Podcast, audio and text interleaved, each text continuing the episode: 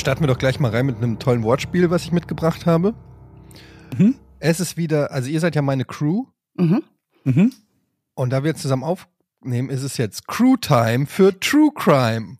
Yay! Nicht schlecht. Ha? Der ist mega. Oder? Crew Time für True, True Crime. Ähm, so, wir sind hier, äh, wir haben uns hier eingefunden heute wieder, um eine schöne Folge Verbrechen ohne richtigen Namen aufzunehmen. Ähm, zwei von vier Leuten, ohne dass wir Namen nennen, haben vielleicht den Aufnahmetermin ein bisschen verpeilt, obwohl wir gestern, glaube ich, noch bei WhatsApp drüber geredet haben. Und eine Person, die vergessen hat, ähm, dass der Aufnahmetermin jetzt ist, alle anderen noch an diesen Termin erinnert hat. Mhm. Hey, wir sind vorn, euer Lieblingsverbrechen, Verbrechens ähm, True Crime Podcast mit dem Schuss Sympathie. Das fehlt ja den meisten. Ähm, dabei sind Jochen Domenikus, ich fange jetzt mal oben links an. Hallo Jochen. Ähm, Georg Zahl. Hallo. Und Alice Westerholt. Hallo. Hallo. Hallo, wie geht's? Ich hab, du hast ein Foto vorhin geschickt ähm, von deinem Schreibtisch und das sah aus, als ob du so ein Rico-Case für so ein Mafia-Oberhaupt, äh, weißt du, so, wo dann die, so ja. die äh, an der Wand die Polaroid-Fotos sind und dann so Schnüre ja. gezogen werden. Was ist da schon wieder los? Was ist da denn schiefgelaufen? Ja. Warum klebt mein Arbeitszimmer so voll? Ich bin übervorbereitet, Etienne. Was ist, äh, ich habe auch das Gefühl, du bist heute besonders motiviert. Bin ich auch. Seit Tagen ja. ähm, sagst du so Sachen wie, denk dran, wir nehmen morgen auf. Was ist denn da los? Ich weiß auch nicht. Mich, mich hat es irgendwie gepackt mit dem Fall. Und ähm, das liegt daran, dass wir ja zum einen äh, ein kleines bisschen verschieben mussten und mhm. ähm, zum anderen bin ich so über und hoch motiviert, weil äh, wir alle zusammen sind und das finde ich schön. Das hast du schön gesagt. Kannst du denn schon, willst du Hinweise geben oder kennen wir den überhaupt nicht, um, um den es heute geht oder die? Den kennt ihr auf allerjedensten Fall, wenn das steigerbar ist. Mein Ursprungsplan war, den Typen heute, beziehungsweise Georgs und mein Ursprungsplan, wir hatten uns so vorher ein bisschen abgesprochen, ähm, den Fall aufzubereiten an einer der zahlreichen tätlich beteiligten Frauen. Das habe ich dann versucht, da gibt es aber einfach nicht so viel, weil die zu der Zeit sehr jung, sehr durchmanipuliert, sehr ferngesteuert von einem zentralen Drahtzieher waren die Akten des Prozesses geben einiges zur Dynamik dieser Frauen her, aber auch einiges an Bild- und Tonmaterial bis heute. Ähm, ich fange mal an mit den Hauptquellen dieses Falls, die auf gar keinen Fall unerwähnt bleiben sollen. Vielen Dank übrigens, Georg, nochmal für den Reminder. Ähm, das Mammutbuch dazu hat 747 Seiten, ist sieben Millionen Mal verkauft. Und das hat der Staatsanwalt geschrieben, der beteiligt war äh, an diesem Fall. Ähm, ich halte euch das mal in die Kamera und ich musste sofort denken an Georgs alte WG What? in Düsseldorf. Mhm. Wo wir The Shining im Kühlschrank hatten. Genau. Georg hatte in seiner alten WG, für die, die es nicht wissen, ein, ein Buch tiefgekühlt. Und das Gefroren, wird mit diesem ja. dicken Buch hier auch äh, Moment, geschehen, ähm, wenn wir mit der Folge was, durch sind. Was, du hattest ein Buch tief gefriert. Ge Lieber Friends. Wir hatten doch auch The Shining im Gefrierfach. Warum? Weiß ich nicht mehr, weil es zu gruselig war, glaube ich. Damit es nichts mehr tun kann, glaube ich. Ne? Ja. ja. Gut, das macht Sinn. Alles klar, okay, weiter. Ja, also dieses Buch habe ich äh, mir so quer gelesen. Also viele haben äh, über diesen Fall geschrieben, aber niemand so detailliert und präzise wie dieser Mann. Ein bisschen aufpassen, wer sich das kaufen möchte, mit der deutschen Übersetzung. Die ist in der dritten Auflage leider ganz klar nicht rechtschreibfehlerfrei wen sowas aufregt, lieber das Hörbuch dazu hören. Das ist äh, stundenlanges Material. Ferner in den 70er, ne? Ja. Also wir reden von The Shining. Nee, wir reden momentan noch nicht von The Shining, aber der Gruselfaktor ist nicht ganz unähnlich, würde ich mal meinen. Okay. Ähm, und ähm, ja, ein super Überblick über dieses Multi-Ebenen-Ding, was wir heute vorhaben geht nochmal an den Autoren Günther Becker alias Richard Deiss. Wer einen fundierten und vor allem einen korrekten Überblick haben möchte, ist auch dazu anderen True Crime Fällen sehr, sehr gut beraten. Schlussendlich ist aber für heute zu sagen, ähm, Wikipedia ein sehr, sehr gutes, sehr präzises chronologisches Gerüst, wie wir es immer machen, also der Reihenfolge nach. Die Daten sind in den Artikeln korrekt. Alle es könnte so gewesen sein, sind auch so markiert in den Artikeln. Ähm, wie schon so oft und hier besonders haben wir einen Herrn vor der Nase, der auch viel und gerne von sich selbst gesprochen hat. Mhm. Und zwar wirklich viel und auch wirklich gerne und auch immer wieder und auch ganz, ganz lange. Ähm, wir kommen dazu. Alles, was, was auch heute in chronologischer Abfolge berichtet wird, ist natürlich erst viel später klar. Manches bleibt bis heute unklar. Die Ermittlungen sind intensiv. Die Ergebnisse, die wir heute berichten, sind erst teilweise Jahre später nach dem Prozess in späteren Aussagen äh, zur Verfügung gestanden. So, und ich steige direkt ein. Brüche in der Kindheit sind uns ja bei unseren Tätern nicht neu. Mhm. Hier würde ich, kann man sagen, ohne zu übertreiben, von einer pulverisierten Kindheit sprechen. Also wir haben schon viele Kindheiten gehört, aber diese hier hat's richtig fett in sich. Und zwar wird am 2. November 1934 in Cincinnati, Ohio, Charles Manson geboren. Und da sind wir schon beim ersten Missverständnis, das auch als Fehler leider auf der deutschen Übersetzung des Buches Das Helterskelter heißt, von dem ich gerade gesprochen habe, steht. Da steht nämlich im Untertitel die wahre Geschichte des Serienmörders Charles Manson. Und das stimmt nicht, denn er ist kein Serienmörder, sondern er ist ein Sektenguru. Er ist ein, ein, ein Aufhetzer, wie sagt man? Er hat, hm? er hat glaube ich, selber so keinen einzigen Mord begangen, oder? Mhm. Leute greift an, ich komme nach. Das mhm. ist so die Methode, die dahinter steckt und wie es dazu gekommen ist, dass er das geschafft hat, Menschen dahin zu manipulieren, Dinge zu tun, die ihn fälschlicherweise heute einige Quellen als Serienmörder darstellen lassen. Äh, gucken wir uns an. Geht schon so los, dass seine Mutter, eine Kathleen Maddox, mit äh, schwanger ist mit 15. Es ist jetzt ein Alter zum Schwangersein, wo man sagt, das hört sich nicht so besonders solide an. Ist sie wenigstens verheiratet seit Jahren? Ist, die, ist sie natürlich nicht. Oh nein. Ähm, sie ist übrigens ursprünglich aus Ashland in Oregon ähm, und sie flieht während der Schwangerschaft nach Cincinnati, Ohio. Also 1934 schwanger zu sein, ohne dazu passenden Mann in einem Alter, ähm, macht schon klar, dass das eine gute Idee sein kann, sich mal relativ stark und schnell von zu Hause wegzubewegen. Zumal wir wissen aus Quellen, dass ihr Elternhaus, ähm, man könnte sagen, total restriktiv ist, strenggläubig, ganz, ganz ähm, harte Strukturen. Also sie flieht so ungefähr 3100 Kilometer von der einen Kante des Landes zur anderen. Im Verhältnis von Deutschland bis zum Nordpol sind es auch nur 1000 Kilometer mehr, also die haut richtig weit ab. Diese 3100 Kilometer, die sie ähm, zurücklegt, sind nicht ohne. 16 Jahre ist sie alt, als sie Charles gebiert, hat ständig wechselnde Beziehungen und ist schon auch zu dem Zeitpunkt Alkoholikerin. Sie bringt den Jungen zur Welt, die tauft den auch erstmal nicht. In den Akten taucht er anfangs als No Name Maddox auf. Schön. Er hat also schon mal erst die ersten Lebenswochen gar keinen Namen. Charles Manson selbst sagt ja auch sehr viel.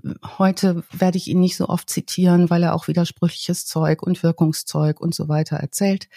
Ähm, aber er sagt über seine Mutter, Sie sei das jüngste von drei Kindern gewesen, von den Eltern Nancy und Charles Maddox, sei geliebt worden, ähm, aber diese Strenge ähm, sei fürchterlich gewesen zu Hause.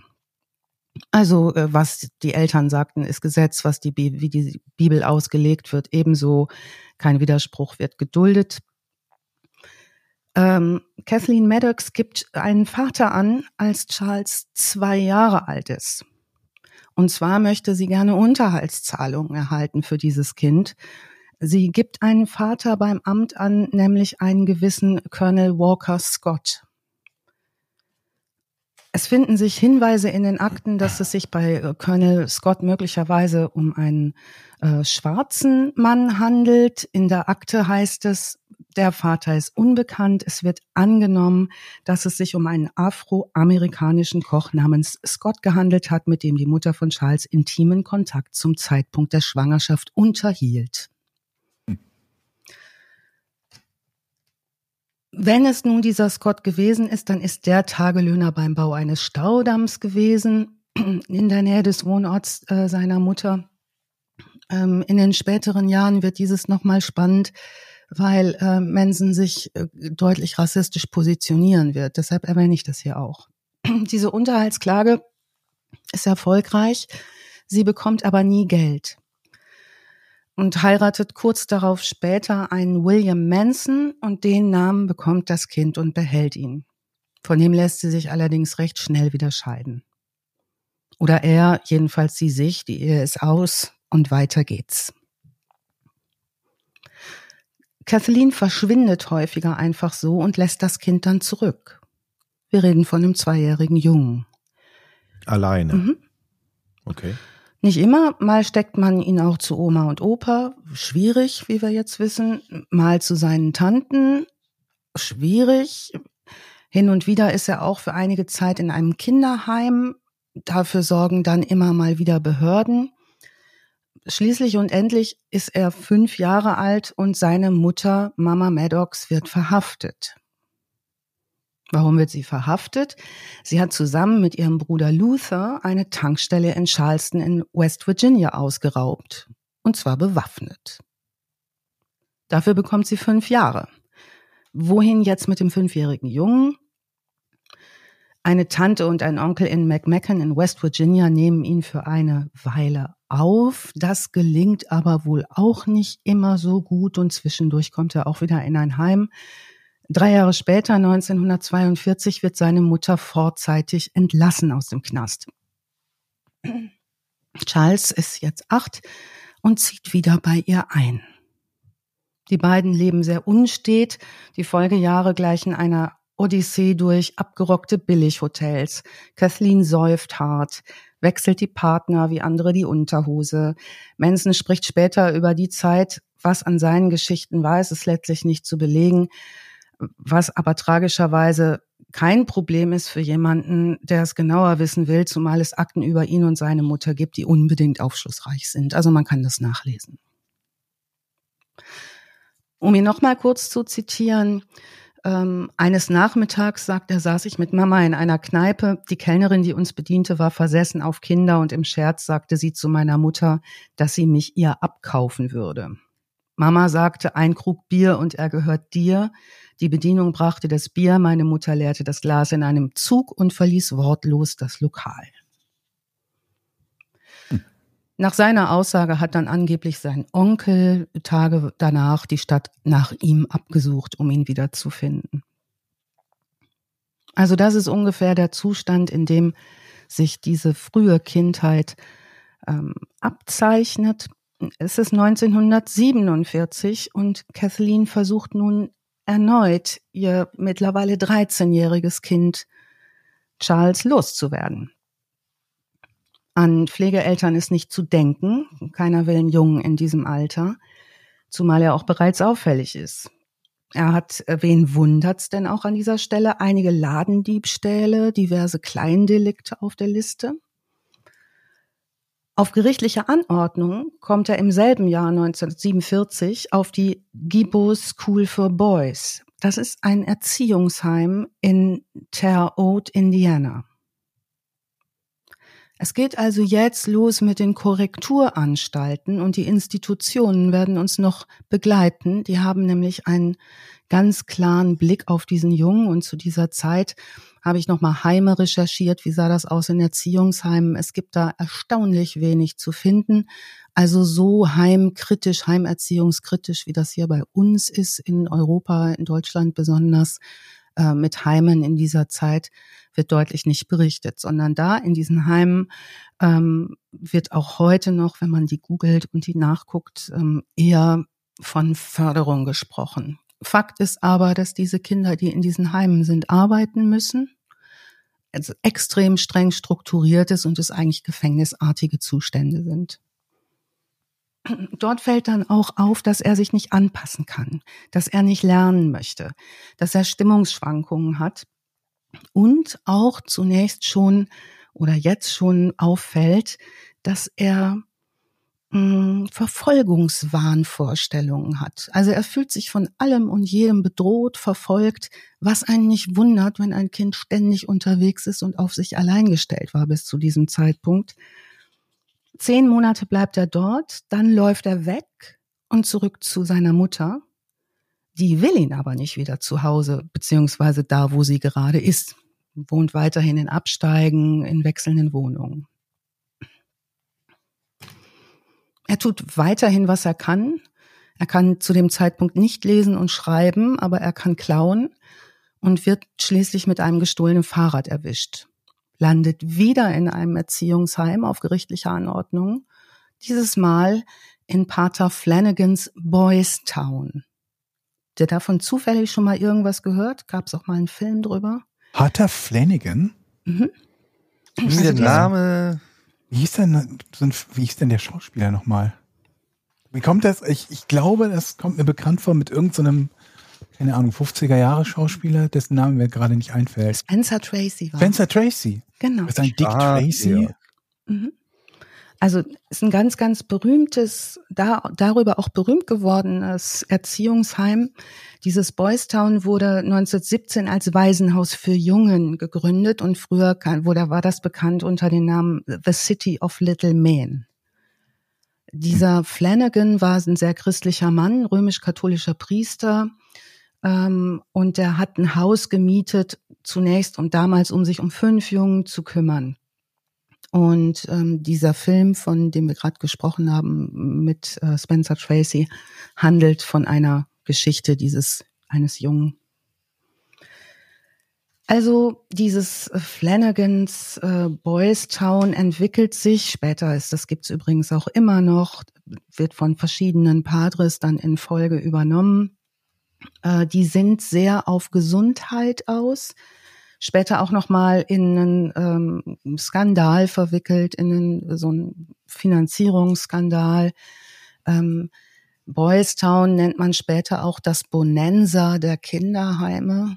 Wer Bonanza ähm, kennt, denkt da sofort irgendwie immer an die Westernfilme, übersetzt Goldgrube. Ne? Also es ist auch schon klar, dass man mit äh, Kindern in Not ganz gutes Geld verdienen kann. Nur da ist er jetzt in diesem Boys Town. Vier Tage nach seiner Ankunft da, ist gerade vier Tage da, verübt er mit einem anderen Jungen aus dem Heim zwei bewaffnete Raubüberfälle und zwar während er auf der Flucht ist zu dem Onkel dieses anderen Jungen. Die sind auf dem Weg nach äh, Peoria in Illinois. Dort werden sie bei äh, einem Einbruchdiebstahl ertappt. Zudem hat sie übrigens der Onkel des Jungen angestiftet. So, es geht wieder vors Jugendgericht. Dieses Mal sperrt man Manson in die noch strengere Jugendstrafanstalt Plainfield, Indiana Boys School. Dort unternimmt er mehrere Fluchtversuche. Einige Quellen sprechen von fünf Fluchtversuchen, andere von 18. Er schafft es schließlich erst 1951, einen Fluchtversuch zu unternehmen, der auch gelingt. Also diese Häuser heißen dann Haus der Zuflucht. Diese Institutionen sind nicht ohne. Ähm, man spricht auch in der Übersetzung teilweise von Häftlingen und nicht von, ähm, von ähm, Bewohnern oder Heimkindern. Hier haben wir es also schon mit Strafanstalten zu tun und die sind nicht ohne. Auch aus dieser Anstalt flieht er mit zwei anderen Jungen, wird schließlich in Utah gefasst. Ich habe mir das im Lauf der Vorbereitung mal aufgemalt. Ich stelle es auch noch mal in die Show Notes. So ungefähr sah die Karte aus, die ich dann irgendwann hatte, als ich damit fertig war, nämlich einmal quer durch die USA ist dieser Typ auch schon als kleiner Junge unterwegs. Er wird wieder gefasst und dieses Mal wartet auf Manson die National Training School for Boys in Washington, DC. Das ist eine noch konservativere Einrichtung als die, in der er sowieso schon war. Wie alt ist er da? 1951, da ist er 17. 17. Ähm, mhm. Kann man ja jetzt schon festhalten, also ideal ist das alles nicht. Ne? Also nee. weit davon entfernt. Ich meine, es ist jetzt noch nicht so, dass man sagt, daraus muss auf jeden Fall irgendwie ein Psychopath werden oder so, aber es ist auf jeden Fall stabile Kindheit und ein Zuhause und ein sicherer Hafen und so. Das äh, danach. Das fängt ja schon bei der Mutter an, ne? Naja, klar. Aber da war er noch so klein, wo ich dann denke, okay, vielleicht äh, es gibt ja auch viele Kinder, die adoptiert sind, weil die Eltern irgendwie straffällig werden oder so, mhm. die kriegen das dann gar nicht mit. Aber was danach noch folgt, nach dem Klein Kleinstkindalter ist ja auch alles äh, geprägt von Unsicherheiten und keiner richtigen, ja, keinem richtigen Zuhause einfach. Genau. Was wir auf jeden Fall festhalten müssen an der Stelle, ähm, wir kommen später nochmal drauf, weil Lydia Benecke auch dazu ein Stück gemacht hat, wo es ums Kindheiten von Straftätern in dem Ausmaß geht. Äh, natürlich ist es nicht zwangsläufig so, dass man nach so einer Kindheit Straftäter wird. Ne? Es gibt Leute, die haben solche Kindheiten und alles geht einigermaßen gut. Ähm, da müssen ein paar andere Faktoren dabei sein und die gucken wir uns nochmal genauer an. Also was die Sozialarbeiter in dieser Strafanstalt in Washington DC machen, diese National Training School for Boys, die, äh, die befindet sich da in Fort Lincoln. In, das war eine Jugendstrafanstalt der Bundesregierung für Straftäter unter 17 und geleitet von einem Kuratorium vom Präsidenten der Vereinigten Staaten. Ähm, die konnten auch unter bestimmten Bedingungen Häftlinge entlassen, bevor ihre Haftzeit abgelaufen ist. Die hatten aber auch die Befugnis, Jungen aus anderen Bezirken der Vereinigten Staaten auf Bewährung zu entlassen. Ähm, die wurde am 15. Mai 68 endgültig geschlossen. Diese Schule gibt's nicht mehr oder diese Anstalt gibt's nicht mehr. Mhm. Die Sozialarbeiter dort haben ihn aber genau angeguckt und es gibt Akten. Ähm, die berichten, der ist inaktiv, der macht nur das absolut Nötigste. Bin ich. Ich auch. ähm, als Analphabet, Story of my life. als Analphabet hat er in eigentlich allen Fächern unterdurchschnittliche Leistungen, bis auf das Fach Musik. Kenne ich. Kommen wir noch drauf. Das wird lustig noch, ne? Mhm. Temperament, der ist ungeduldig, der fährt schnell aus der Haut. Der hat überhaupt kein Durchhaltevermögen, immer unruhig, immer launisch. Jetzt leiten die eine psychiatrische Untersuchung ein. 51 ist die Psychiatrie natürlich noch anders aufgestellt als später, aber die gucken sich schon mal an, und zwar ein Dr. Block tut das, der schreibt auch was über ihn auf. Was hat denn der für ein IQ zum Beispiel? Die machen eine Leistungsdiagnostik mit ihm. Ähm, er gibt eine 109, das ist ein stabiler Mittelwert, ist jetzt nichts Dolles und nichts Schlechtes. Ähm, die gucken aber auch projektiv und ähm, emotional, was ist da los? Dr. Block konstatiert schwere psychische Traumata, Mangel an Fürsorge und Gebundenheit in der Kindheit. Also das, was Etienne eigentlich auch schon aufgezählt hat. Ne? Minderwertigkeitskomplex vor allen Dingen auch wegen seiner Körpergröße. Der ist nämlich nur 1,57 Meter groß. Das ist ein kleiner Typ. All das, so steht in dem Befund, des Dr. Block kompensiert äh, Charles mit Schauspielerei, mit einer wahnsinnig großen Klappe, mit dem Beeindrucken anderer, vor allen Dingen auch immer wieder über Anstiften zu und eigenem abweichenden Verhalten. Aufgrund dieser Diagnose wird er im Oktober 1951 ins Natural Bridge Honor Camp verlegt. Das ist ein Camp, für Jungs wiederum mit weniger Sicherheitsmaßnahmen, also weniger knastig, mehr pädagogische Begleitung und in dieser Phase blüht er auf. Da geht's dem eine Weile lang richtig gut. Der lernt auch lesen. Der kriegt ein paar Sachen hin, der kann sich anpassen, der kriegt eine Menge Aufmerksamkeit. Die Chancen steigen auch, dass er vorzeitig entlassen wird im Februar 1952 soll es eine Bewährungsanhörung für ihn geben. Im Januar 52, da ist Charles schon 18, vergewaltigt er unter Waffengewalt, also da hält dem eine Rasierklinge an den Hals, einen anderen jugendlichen Häftling. Damit ist seine Bewährung und vorzeitige Entlassung hin. Jetzt geht's für ihn in einen Jugendknast in Virginia. Und in Virginia, in diesem Jugendknast, wird er unter dem ähm, der Überschrift gefährlicher Insasse geführt.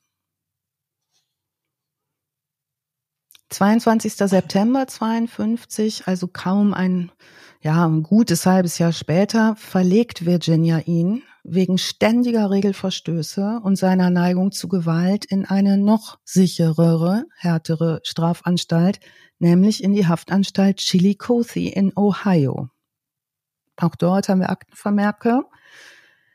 Ähm, homosexuelle Neigungen stehen in der Akte, zu der Zeit strafbar. Und Gewalttätigkeiten ähm, aber trotz seiner negativen Haltung vor allen Dingen Autoritäten gegenüber, und das fällt jetzt auf, ist er weitestgehend ko kooperativ und wohl auch einsetzbar zum Arbeiten. Dort repariert er Anstaltsfahrzeuge, hält die in Schuss, ähm, alphabetisiert sich weiter, lernt also auch weiterhin lesen und wird dort schließlich am 8. Mai 54, jetzt ist er 19, wegen guter Führung auf Bewährung entlassen. Also ich bin jetzt hier auf Seite 10 meines Skripts und noch nicht einen Deut im eigentlichen Fall angekommen. Und damit eigentlich auch auf Bewährung. Ähm, damit kann man mal sehen, was da schon im Vorfeld los ist. Jetzt ist er draußen. Wohin jetzt?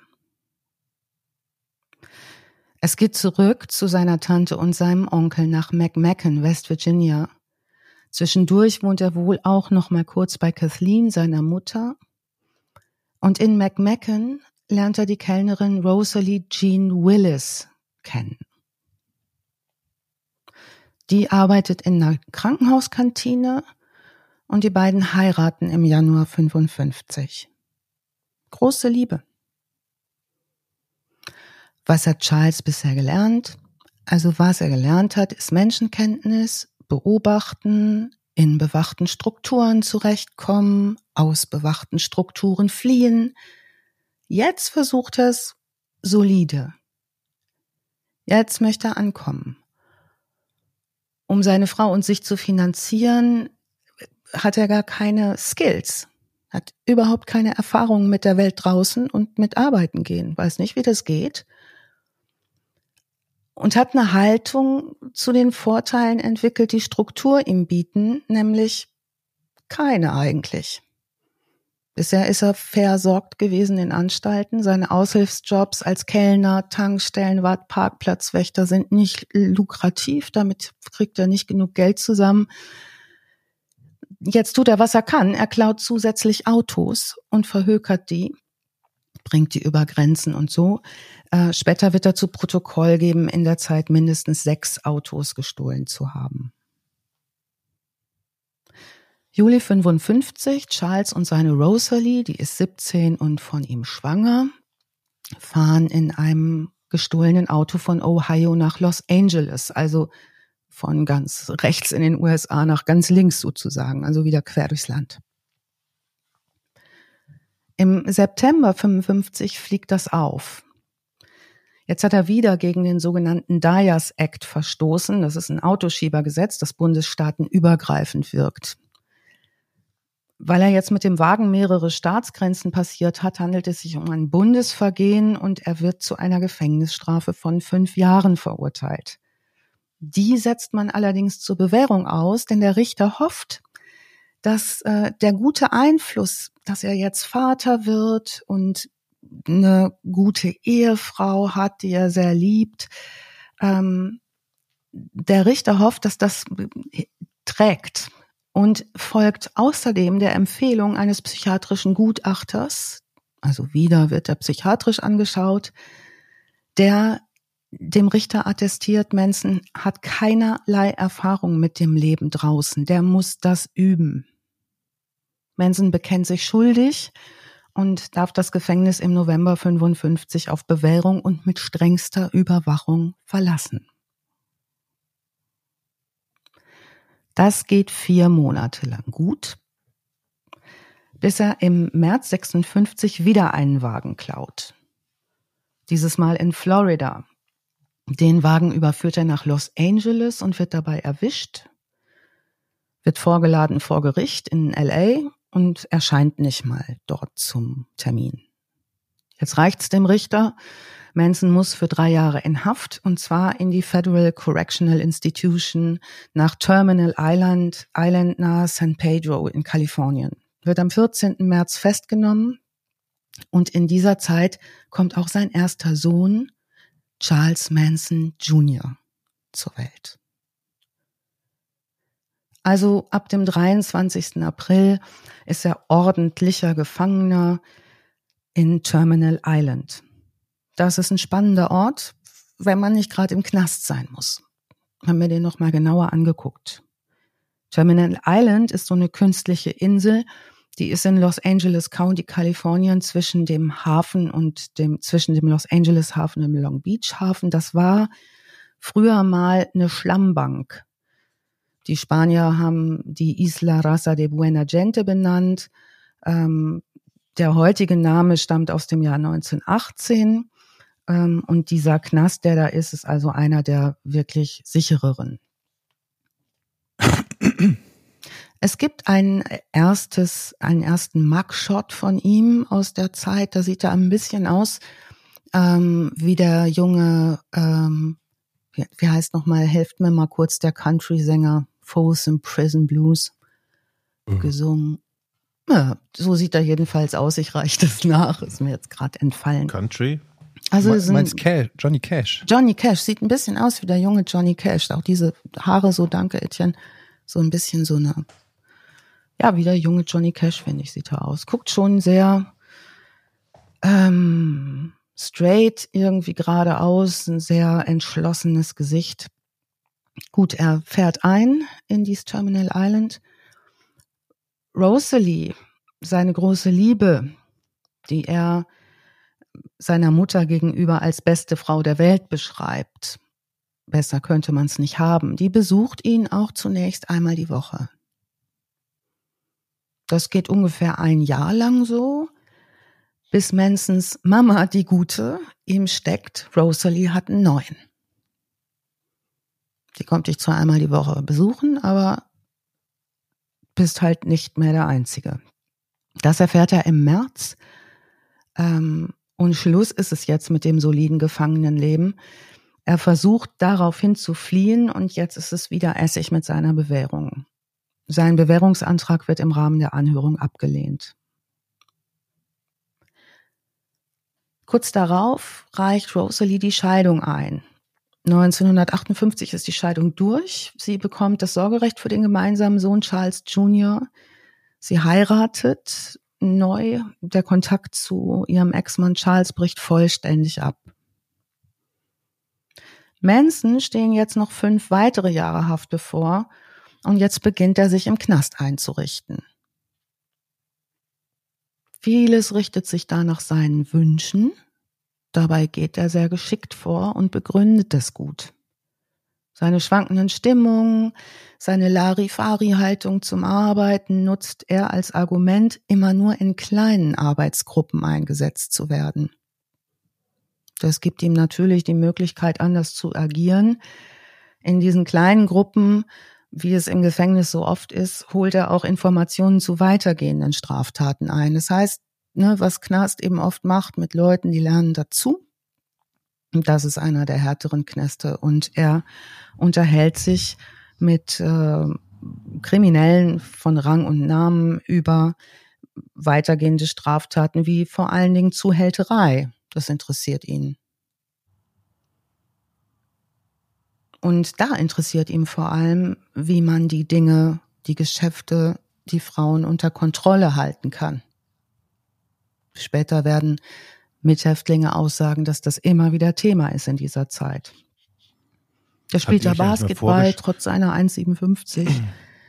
Der lernt Boxen, also auch körperlich macht er sich fit. Erneut auf Intelligenz getestet, in einem psychiatrischen Zusammenhang erreicht er einen IQ-Wert von 121. Ich wollte mal fragen, wo wir dabei sind, äh, die ganzen Knastaufenthalte durchzurattern.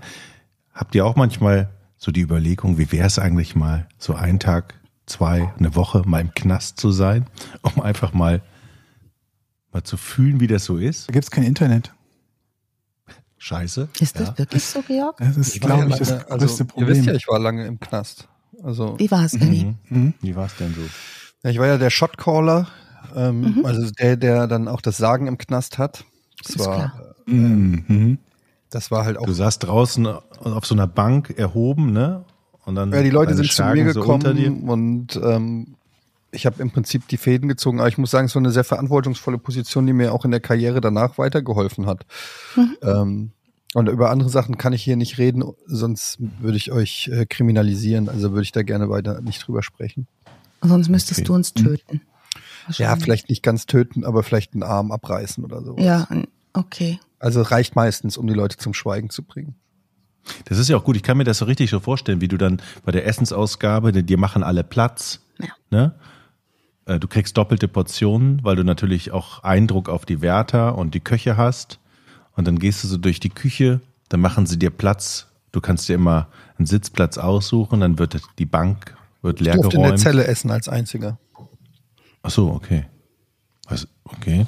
Ja. Ja. du hast auch eine doppelte, eine große Zelle gehabt wahrscheinlich. Im Wohnzimmer. Sehr gut. Fernseher, Mhm. Playstation, Fünf, alles. PlayStation okay. 5, aber hatte ich schon vor zwei Jahren. Okay.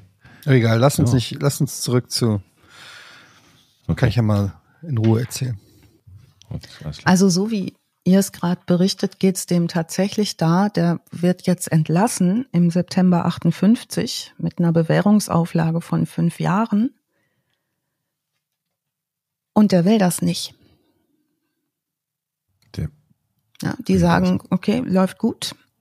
Und er sagt, lasst mich nicht raus. Ich kann das da Okay. draußen nicht. Ich schaff's nicht. Also das nochmal für den Hinterkopf. Elf Jahre später wird er Riesenschlagzeilen machen. Er ist jetzt auf freiem Fuß. Natürlich behalten die keinen da, der gerne da bleiben möchte, sondern das folgt natürlich den Gesetzen und Regeln. Er ist auf freiem Fuß und zieht als nächstes in die Wohnung eines Zuhälters ein. aber es ist ja auch nichts leichter, als sofort wieder in den Knast zu fahren, oder? Du gehst raus. Hm, Er gibt sich Mühe auf jeden Fall in, den, in der nächsten Zeit. Ähm, er nutzt seine neuen Skills jetzt. Ne? Also hat sich informiert und man könnte sagen, auf seine Art und Weise vielleicht sogar weitergebildet. Er will selbst als Zuhälter agieren und relativ schnell geht dann für ihn anschaffen die 16-jährige Leona, genannt Candy Stevens. 16. äh, Manson, wie, wie über die Jahre hinaus, was er sich aneignen musste vermutlich und angeeignet hat, ist wortgewandt, ist super geschickt dabei, durchzumanipulieren. Ähm, er bringt ein weiteres Mädchen dazu, ihre Eltern um Geld zu erleichtern. Also er hat einen Riecher dafür, wer einerseits bedürftig ist und ihm nützlich. Und in dieser Kombination schlägt er immer wieder zu. Diese Leona Candy Stevens ist nun sehr mit ihm und sehr bei ihm und was Zuhälter immer machen, ist natürlich irgendwie auch sowas wie eine Liebesbeziehung zu installieren, damit die auch bloß bleiben und sich verpflichtet fühlen, parallel anschaffen gehen. Also Leona Candy Steven hat einen Vater und der bekommt Wind von Manson. Ne, der fragt sich, was da los? Die ist 16. Und das, dieser Vater zeigt ihn am 1. Januar 59 Jochen bei der Polizei an. Das heißt, es wäre eine gute Gelegenheit, sich den zu greifen und zu sagen, so, ähm, Prostitution, äh, minderjähriger Zuhälterei, die vernehmen den, Manson streitet alles ab. Im selben Jahr noch klagen die Behörden Charles Manson erneut wegen zweier Bundesverge Bundesvergehen an, nämlich Postdiebstahl und Scheckfälschung. Der hat nämlich einen Scheck aus einem Briefkasten gestohlen und danach versucht, diesen Scheck über 37,50 Dollar einzulösen bei einer Bank. 37,50 Dollar. Hm, Also in den Bereichen, ne, es geht, es sind wirklich kleinere Beträge auch. Es ist ständig in Gelddruck, ständig in Geldnot. Aber vielleicht fällt das nicht so auf. Wenn man 10 mal 37,50 Euro, da kommt ja dann ganz schön was zusammen. Da guckt man nicht so genau drauf. Genau. Eigentlich so ein bisschen wie bei so einem Steady-Konto, ne? Genau. Ja, Viele Gemeinsamkeiten. Beträge. Vielen Dank an dieser Stelle an die lieben Steadies. Ähm, es kommt, obwohl Manson das Beweisstück, also die verhaften den und er hat diesen Scheck in der Hand ähm, und die, die verhaften den, die vernehmen den und wenn ihr euch mal so ein Bild von so einem crazy Typen machen wollt, der isst einfach diesen Scheck auf während der Vernehmung. Also die sagen, ja, es Beweisstück ist doch da und er so Mampfi. Und Der ist den es. auf. Mhm. Das ist jedenfalls äh, aufgeschrieben, dass, es, dass er ihn aufgegessen hatte. Dennoch kommt es ähm, zur Anklage und es geht vor Gericht. Das ist auch jetzt nicht sowas, wo man mal im Knast prahlen kann, ne? Wenn er wieder einfährt und die Leute, Kumpels sagen so, ey, was hast du gemacht? Scheck von 37,50 Dollar gefälscht. Das ist, Nee, im Knast kannst du damit vielleicht nicht so prahlen. Was aber interessant ist für diese Phase und zu dieser Zeit 1959, ist, dass diese Geldverbrechen viel höher gewertet werden als diese Verbrechen rund um Schädigung von Menschen. Also sobald es um ein Bundesvergehen ist, ist die Polizei ganz, ganz weit vorne. Und bei der Verhandlung wegen, wegen dieses Schecks, Scheckbetrugs, erscheint eine 19-Jährige, eine angeblich 19-Jährige und sagt aus, sie sei von ihm schwanger. Und sie hätten nun die Absicht zu heiraten. Der Richter lässt sich weich blubbern und setzt im September 59 die Strafe von zehn Jahren für dieses Vergehen zur Bewährung aus. Es gibt Gutachter, es gibt Bewährungshelfer, die da deutlich dagegen sind, aber Manson kommt frei. Viel später werden wir erfahren, dieser angeblich 19-Jährige war Leona Candy Stevens und eher nicht schwanger. Aber das äh, Schauspiel hat vor Gericht funktioniert. Gegen Ende des Jahres heiraten die beiden tatsächlich. Man vermutet, das Paar hat auch einen gemeinsamen Sohn, den sie Charles Luther Manson nennen. Das ist aber nicht klar belegt. Wir machen mal ein bisschen schneller, denn es wird nicht besser. Prostitution läuft weiterhin mega für ihn. Eine weitere junge Frau betrügt er noch in dem gleichen Jahr 59 um ihre, gesamten Ersparnisse. Im selben Jahr verstößt er gegen den sogenannten Mann Act. Das ist wieder ein Bundesverbrechen, als er mit Candy und einem anderen jungen Mädchen nach New Mexico fährt, wo die beiden für ihn auf den Strich gehen sollen.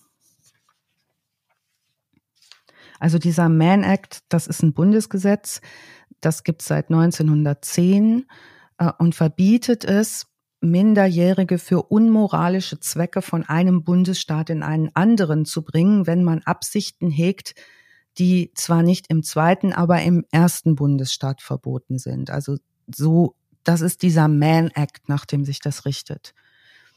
Ursprünglich wollte man damit den Handel zwischen den Bundesstaaten regulieren, insbesondere die Prostitution, den man den sogenannten weiße Sklavenhandel nannte. Also wir sprechen hier wirklich von Handelsgesetzgebung. Der erste, der übrigens infolge des Mann Acts verurteilt wurde, war der Schwergewichtsboxweltmeister Jack Johnson. Der soll eine Prostituierte dazu ermutigt haben, ähm, das Bordell, in dem sie gearbeitet hat, mit ihm gemeinsam zu verlassen und in einen anderen Bundesstaat zu reisen. Also dieser Mann Act greift hier bei Manson auch. Chuck Berry ist 1961 übrigens auch verurteilt worden wegen Man Acts, also das ist nicht so selten passiert. Manson geht auf die Flucht und sie fassen ihn in Texas. Das ist also schon einmal ordentlich durchs Land gereist. Ähm, Polizei schnappt ihn da im April 1960 in Laredo. Und zwar äh, hat die Freundin seiner Frau, also dieser Candy, ihn angezeigt. Die hat er nämlich 1960 mit Drogen außer Gefecht gesetzt und anschließend vergewaltigt und das bringt die zu Protokoll bei der Polizei. Er wird verurteilt 1960 und muss jetzt die zehn Jahre absitzen. Und zwar im knallharten McNeil-Gefängnis in Washington. Habt ihr eine Idee, was er da tut? Keine Ahnung. Dazulernen. Wir gucken uns an, was lernt er dazu. Er sitzt also wieder zehn Jahre. Wir wissen, es ist ihm nicht so unrecht, weil das sind Verhältnisse, in denen er sich auskennt. Da kann er ganz schnell seine Strukturen aufbauen. Da kann er ganz schnell gucken, wer kann ein bisschen mehr als er und er kann gucken, wie kann er weiterhin mit Leuten manipulieren. Er äh, beschäftigt sich mit der Lehre der Scientology Church, die zu der Zeit boomt. Ähm, die, er beschäftigt sich mit dem Buddhismus, all das jedoch eher oberflächlich, aber so, dass er eindrucksvoll darüber plaudern kann. Er lässt sich von Alvin Barker, das ist ein Häftling dort, Gitarre spielen beibringen. Ähm, bei Barker klingelt da was bei euch? Bob Barker? Hm, Also Alvin Barker, dieser Häftling, ist Mitglied der Ma Barker Bande. Das war eine Nee, das sagt mir nix. kriminell in den 30ern, ähm, in den 20ern glaube ich sogar, äh, Mutter, die glaube ich sechs oder acht kriminelle Söhne hat und es gibt einen berühmten Boney M Song darüber. Nee, Bob Barker gibt's auch, das war ein, glaube ich, ein Fernsehmoderator. Ah, okay, dann. Ja, ach genau, der hat Dings gemacht, der Preis ist heiß früher in Amerika, der glaube ich erfunden. Wenn, das, wenn ich mich richtig, wenn das der richtige ist. Bob Barker, ja. Dann wollen wir ihn nicht einsortieren in die Barker Bande, aber diese, dieser Song Ma Baker ist von Boney M ist ein Sing mal. Eine Mama, Mama, Ma Baker, she had a few sons, Mama, Mama. okay, Ja, ja. ne? Ich bin in den 70ern groß geworden, Disco 2000 mit Ilja Wem Richter. sagst du das? Wem sagst du das? Ja, es waren noch Zeiten. Okay. Ähm, den Song gab's da noch nicht, aber die Beatles gehen los. Und er entwickelt eine Obsession für die Beatles. Wer sich mit den Beatles beschäftigt hat, und das haben in der Zeit die aller, allermeisten Jugendlichen getan, die sind sehr, sehr gut auf Gitarre nachzuspielen. In eurer letzten Pornfolge habt ihr ja sehr zu Recht in der Folge Disc Jockel ähm, angemahnt, dass Gitarrenlehrer einem überhaupt nicht richtig Gitarre spielen beibringen, nämlich die Mhm. richtig lustigen Sachen. Mit welchen Akkorden kommt man noch mal durch, Georg? Was hattest E, du da D? E-Moll und C, die sind die am leichtesten zu spielen. So kannst du alles eigentlich schon mal, ne? Yesterday, mm, mm, mm, mm, mm. kannst du alles Oh, Yesterday mitmachen? weiß ich gar nicht, aber viel anderes. Ja. Michel Mabel, auf jeden Ich will nur Fall. sagen, bei den Beatles, ne, da gab es ja mal einmal dieses Album, was blau war und ein Album, was rot war. Genau. Das war so ein Doppelalbum. Und mein Bruder hatte beide. Mhm. Und diese, diese beiden Doppelalbum hat mir irgendein Arschloch auf dem Flohmarkt geklaut. Jochen, darüber haben wir schon mal gesprochen. vier- Meine sind auch weg. Haben wir schon mal gesprochen? Ja, meine hat einer, der heißt Christian. Der hat mir Ich muss die euch trotzdem leider enttäuschen, sie sind leider nichts wert. Doch. Diese Doppelalben sind super Nein. viel. wert. Ah, nee, hatten wir, Bullshit. stimmt, wir hatten es ja schon mal. Und meine Flash Gordon-Platte. gegangen. Wieso sollten die was wert sein? Ich habe ein das ist Original. Thriller-Album Das war eine von Michael. Jackson hier. Das Doppelalbum, wo er mit dem mit dem äh, Tiger ist es, glaube ich, da äh, liegt. Das kriegst du auf jedem Flohmarkt für zwei Euro. Scheiße, echt? Nur weil es alt ist, ist es nicht automatisch wertvoll. Okay, dann, dann, wo wir gerade dabei sind. Ich räume ja gerade meine Wohnung in Hamburg aus. Ne? Ich habe eine ganze Kiste voller CDs. Da hängt man natürlich dran, Voll. wenn man die ja früher den C So, schmeiße ich die jetzt alle weg? Ja, anzünden. Nee, darf man nicht. Ey. Schmeiß sie einfach weg. CDs sind nichts Aber- wert. Nichts. Ja, ich weiß, aber kann man sich trennen von CDs? Ja. Ich überlege gerade den Creme. Weg damit. Okay. Jede Tonne. Vor allen Dingen deine CDs. Dann habe ich eine. Was ist denn da? Dann habe ich eine ganz. da habe ich eine ganze Kuschelhits. Kiste mit Ace of. Base. Auch alles weg. ja, ich weiß was du da hörst. So Bravo Hit 17. Also Nee, nee, 1917. nee, nee, nee. Aber ich kann das Okay. fühlen, man trennt sich schwer davon. Aber Die haben 20 Mark oder so gekostet, ne? 30 ja mal, die CDs waren Mark 30, Album. ja, hallo. 30 Mark. Scheibenkleister. 30 Mark, Alter. Da hast du 10 Ein Songs oder 15 Songs für einen Monat. Für 30 Mark. Wahnsinn. Ja. Jetzt hast Also du echt wegschmeißen? Spotify 10 Euro im Monat und hast alle Songs. Finde den nicht Fehler. normal. Das kann mir auch keiner Ja. erzählen. Ich meine, ich nutze es auch, aber es kann mir keiner erzählen, dass es sinnvoll ist. Ne. okay. Okay, egal. Dann schmeiße ich sie gleich in die große Tonne. Alles klar, alles klar. Ja, ist genau das Thema. Wir sind im Prinzip mittendrin, denn diese Obsession zu den Beatles ähm, führt dazu und zu diesem Gitarrespielen und so, das macht er wirklich gründlich und behauptet auch, er kann das einfach auch wie die. Er kann auch so groß werden wie die. Also jetzt fängt das so an, dass er allen Leuten erzählt, dass er ein Wahnsinnstyp ist und es unwahrscheinlich, also dass das gar kein Problem ist für ihn, so zu komponieren und so groß zu werden wie die Beatles. Ja. Wir gucken uns die Phase an. Ne? Also in 1960 ist er eingeknastet, 1964 beginnt diese Beatlemania in den USA. Da gibt's Bilder davon. Das habt ihr bestimmt schon mal gesehen, wie die da landen bei ihrer ersten US-Tournee und die Leute rasten aus wo sich damals dann Eltern Sorgen machen, dass ihre Kinder nie wieder normal werden, weil die wie dann später bei den Backstreet Boys oder bei, äh, bei Boygroups irgendwie als Kreischen anfangen und hysterisch werden und so. Also die besuchen die USA, es gibt ein Riesengeschrei, alle rasten aus. Langsam aber sicher ist es jetzt übrigens vorbei mit den prüden 50er Nachkriegsjahren in den USA, die sehr, sehr konformistisch waren und sehr, sehr konservativ und da tragen die ihren Teil dazu bei. Es äh, naht so das erste, naja, im ersten Halbjahr 66, sagen wir es mal so, komponiert er selbst um die 80 Lieder und lässt keinen Zweifel daran innerhalb seiner Knast-Community, dass er damit nach seiner Entlassung reich werden will, indem er diese Lieder verkauft. Und das ist jetzt nicht so, ich spiele euch mal was auf der C-Flöte vor und alle stecken sich vor Schreck Knete in die Ohren. Und zwar ist es so, dass der auch nicht so schlecht ist dabei. Aber gut. Im Juni 66 wird er zurückverlegt nach Terminal Island. Wir haben über diesen Knast gesprochen. Das ist sowas wie eine Hafterleichterung obwohl er ein schwieriger Gefangener ist, der geht allen mächtig auf den Sack, der hat eine dicke Schnauze, der zieht von allen und jedem eine Menge Aufmerksamkeit, labert jeden über Buddhismus und Scientology und äh, so Gottsgeschichten und Allmachtsfantasien voll.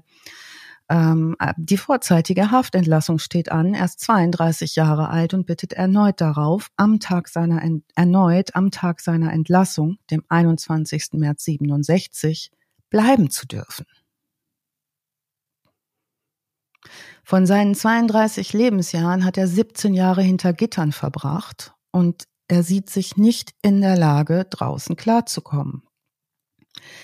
Der Anstaltsleiter lässt sich dahingehend nicht erweichen, drückt ihm eine Fahrkarte in die San Francisco Bay Area per Bus äh, in die Hand.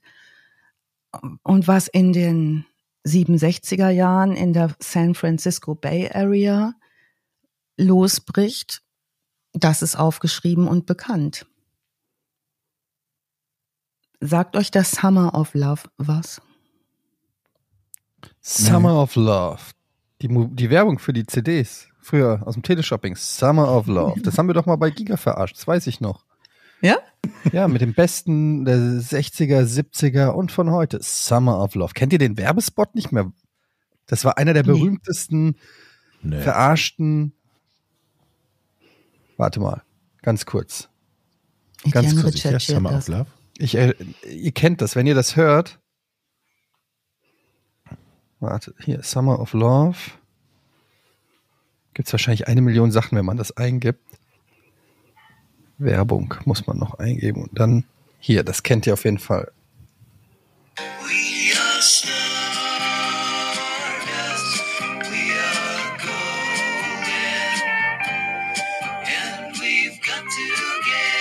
Achtung, gleich wenn die Stimme kommt. Noch die gleiche Werbung. Ah, okay.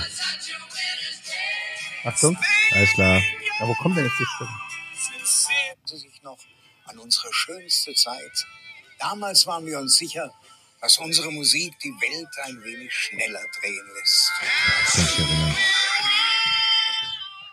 Kennt ihr das nicht mehr? Geile Mucke. Diese ne? Werbung? Geile. Das ist aber auch, glaube ich, noch was anderes. Summer of Love. Das sagt er ungefähr 2000 Mal. Haben wir damals verarscht. Meinst du das? Sehr schön. Doppel-CD mit den besten Hits?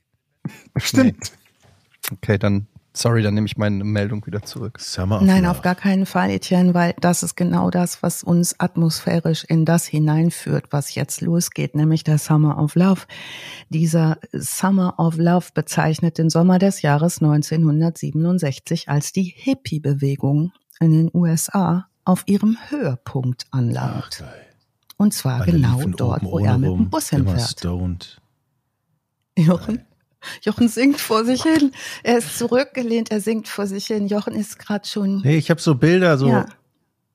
alle sind stoned, Frieden liegt in der Luft. Ja. Als Beispiel übrigens dafür, der war jetzt in deiner Compilation gerade hier nicht dabei, gilt der Song San Francisco von Scott McKenzie. Schönes Lied.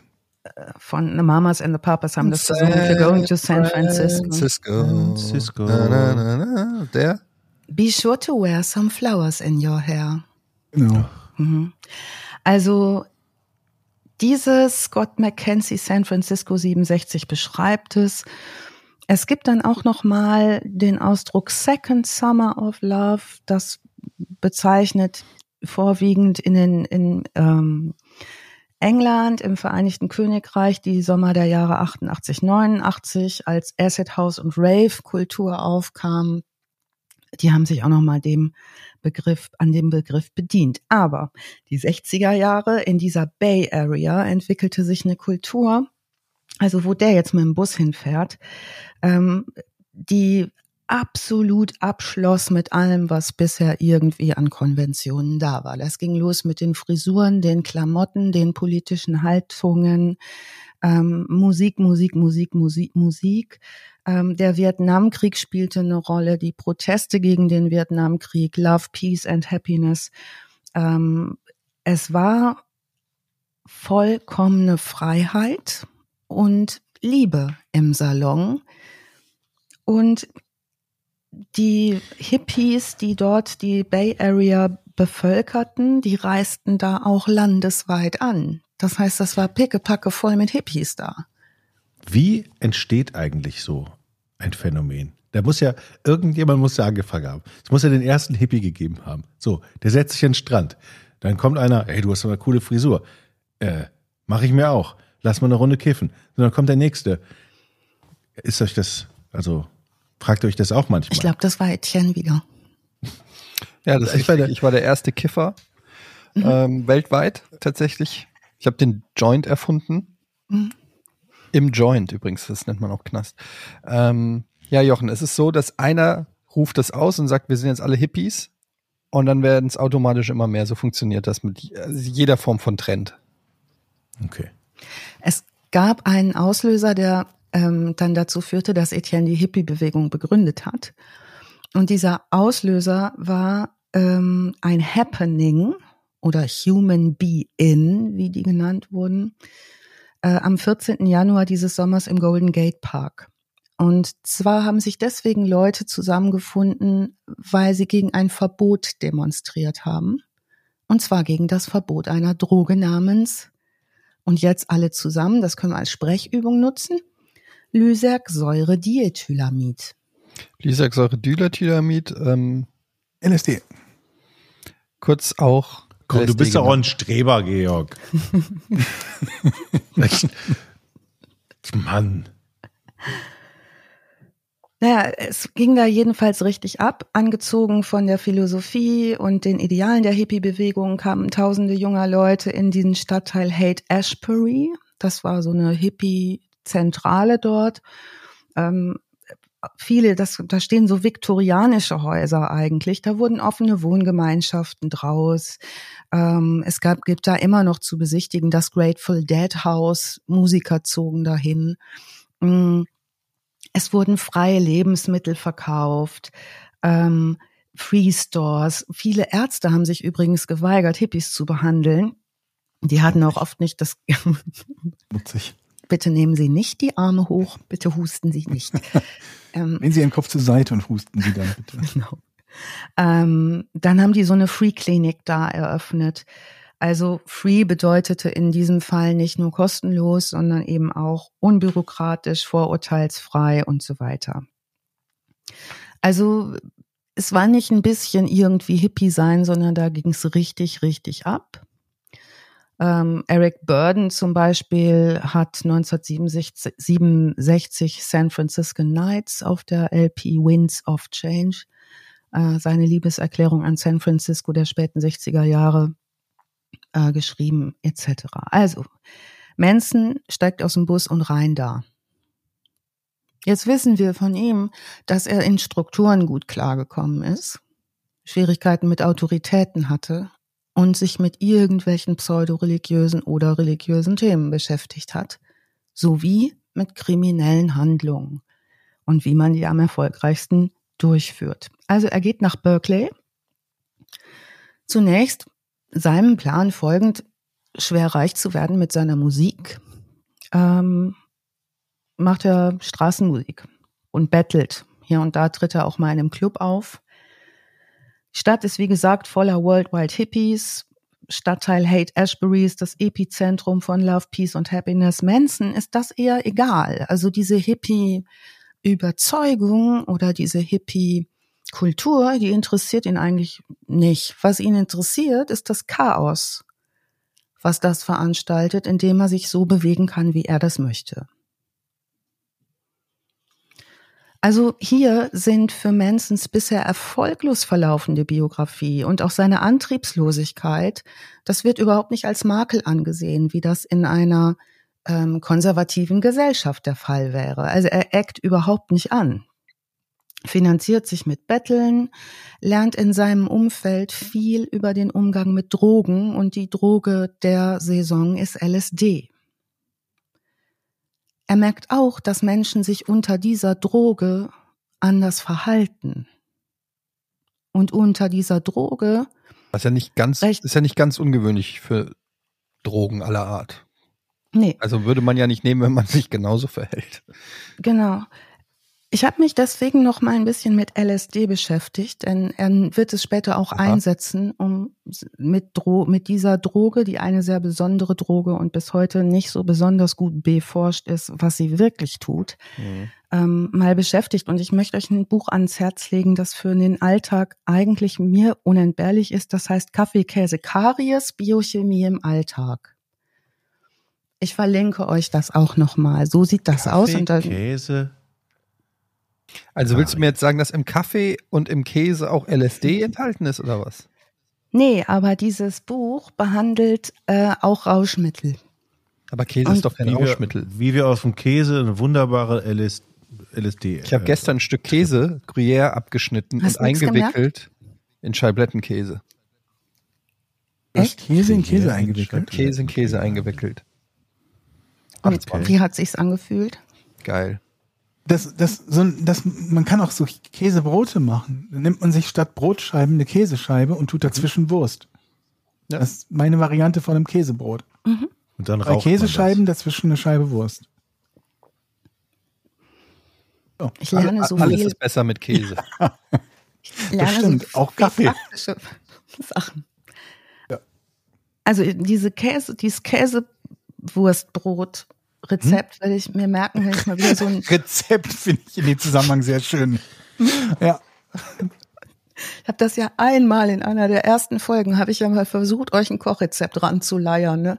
Da war die Verzweiflung nach der dritten Zutat schon so groß, dass ich gedacht habe, ihr macht das nie wieder. Ja, mal drei Zutaten ist auch, also und vor allen Dingen, wenn es halt nicht irgendwie beim, beim Lidl zu finden ist oder so, ne? Also wenn man dann schon in irgendeinen so spezialisierten Laden gehen muss.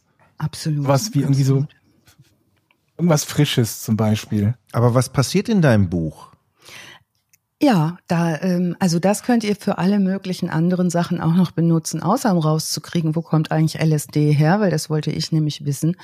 Ähm, natürlich hat auch die Wikipedia da einen riesengroßen Artikel zu und man kann sich da gut zu durchlesen, was da läuft. Die fassen es einfach sehr gut zusammen. Also Menschen haben ja immer schon versucht, sich irgendwie in andere Zustände zu versetzen, also sich in, in Räusche zu begeben mhm. und das ursprünglich in Ancient Times immer äh, irgendwie in Verbindung mit Religiosität, also oder mit Erleuchtung. Ah, würde ich auch erzählen.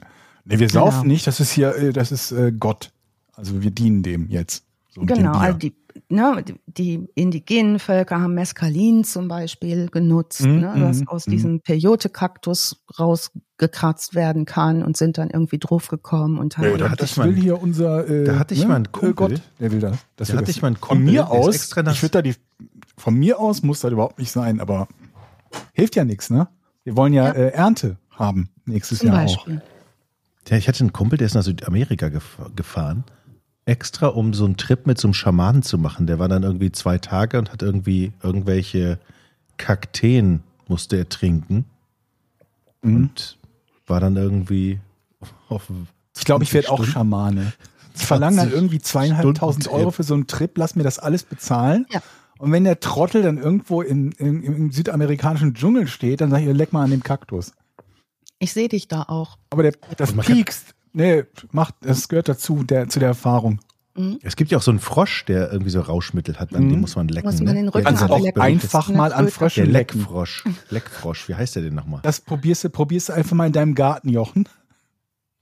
Ich ich stelle mir das gerade vor, wie Jochen da in seinem gutbürgerlichen Vorgarten sitzt, zwischen Gartenzwergen und mit der, mit der Heckenschere daneben und so ein paar Elektro- Frösche die- die leckt. Gartengeräte noch und einfach Frösche leckt. Aber auch immer so sortiert, so nix. Ja, Nächster. sortierte Frösche. Nix. Oh, hier ist was. Nächste. Hm, doch, hier spüre ich was. Auf den linken Stapel. Und dann kommt da wie bei der Ernte die- rein und wie sagt, viel- Schatz, ich habe drei gefunden, bei denen ist- spüre ich was. Wie, bei wie vielen Tieren man gelandet sein muss, bevor man überhaupt in der Subkategorie Frösche gelandet ist. Ja, und Ja, solche wie viele Sachen. Ponys du da leckst oder so. Es gibt ja, Ja, nicht umsonst so den Spruch, man muss, viele, man muss viele Frösche küssen. Also eigentlich heißt Viele es viele Prinzen. Frösche lecken. Ja, ja, ja, stimmt. Mhm. So ist das bestimmt auch passiert. Natürlich, irgendeiner hat Er zuerst hat einen einfach Frosch geleckt. Frosch geleckt und hat einen Prinzen Ja. gesehen und hat gesagt, Alter, Irgendeiner hat zuerst in geküsst. den Kaktus gebissen. Wo Ja. kommt's denn her? Und wollt ihr wissen, wie es mit LSD war? nee, äh, ja. Ja. Also, Mescalin, diese eine Droge, die aus diesem Kaktus kommt, ist in der Wirkung übrigens recht ähnlich wie bei LSD, ne? Ähm, LSD ist jetzt das erste Halliz Halluzinogen. Hallizu- Hallihallo, Ja, ja, Halluzis. Das erste Halluzinogen, das Einfluss auf unsere westliche Kultur gewonnen hat in dieser Zeit. Hm? Also vorher gab es das nicht so. Nee. Und wisst ihr warum? Als nämlich Albert Hoffmann, der war Chef im Naturstoffelabor bei der chemischen Firma Sandoz. Nicht bei Bayer? Nee, Sandoz diesmal. Aber auch Hm. immer noch ein Player, ne? Sandoz. Mhm. Da war der Chef im Naturstoffelabor und er hat die Inhaltsstoffe eines Pilzes untersucht, der auf Weizen wächst, und zwar Mutterkorn. Das Hm. ist ein Schädling, ein Weizen, der vom Mutterkorn befallen ist. Ich komme ja ursprünglich auch aus einer Familie, wo es Landwirtschaft gab. Da weiß ich Hm. noch als kleines Kind, dass mein Opa das Getreide auf Mutterkorn untersucht hat, weil das total giftig ist.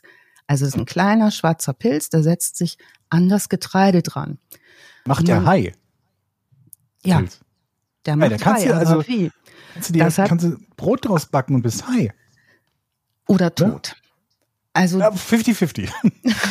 ich würde sagen 1,99.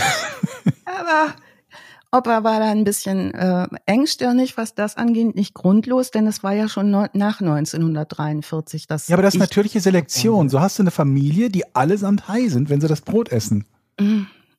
ich habe so das Gefühl, so ein ostwestfälischer Landwirt hatte nicht so richtig Bock auf eine Haie-Familie, wie mein Opa war. Ja, besser als tot. Gut. Also rausgekriegt, dass das Mutterkorn das tut, hat Mhm. Albert da in seinem Sandos-Labor Der Berti. 1943. Und w- da hat er 41 halt so, sagst du.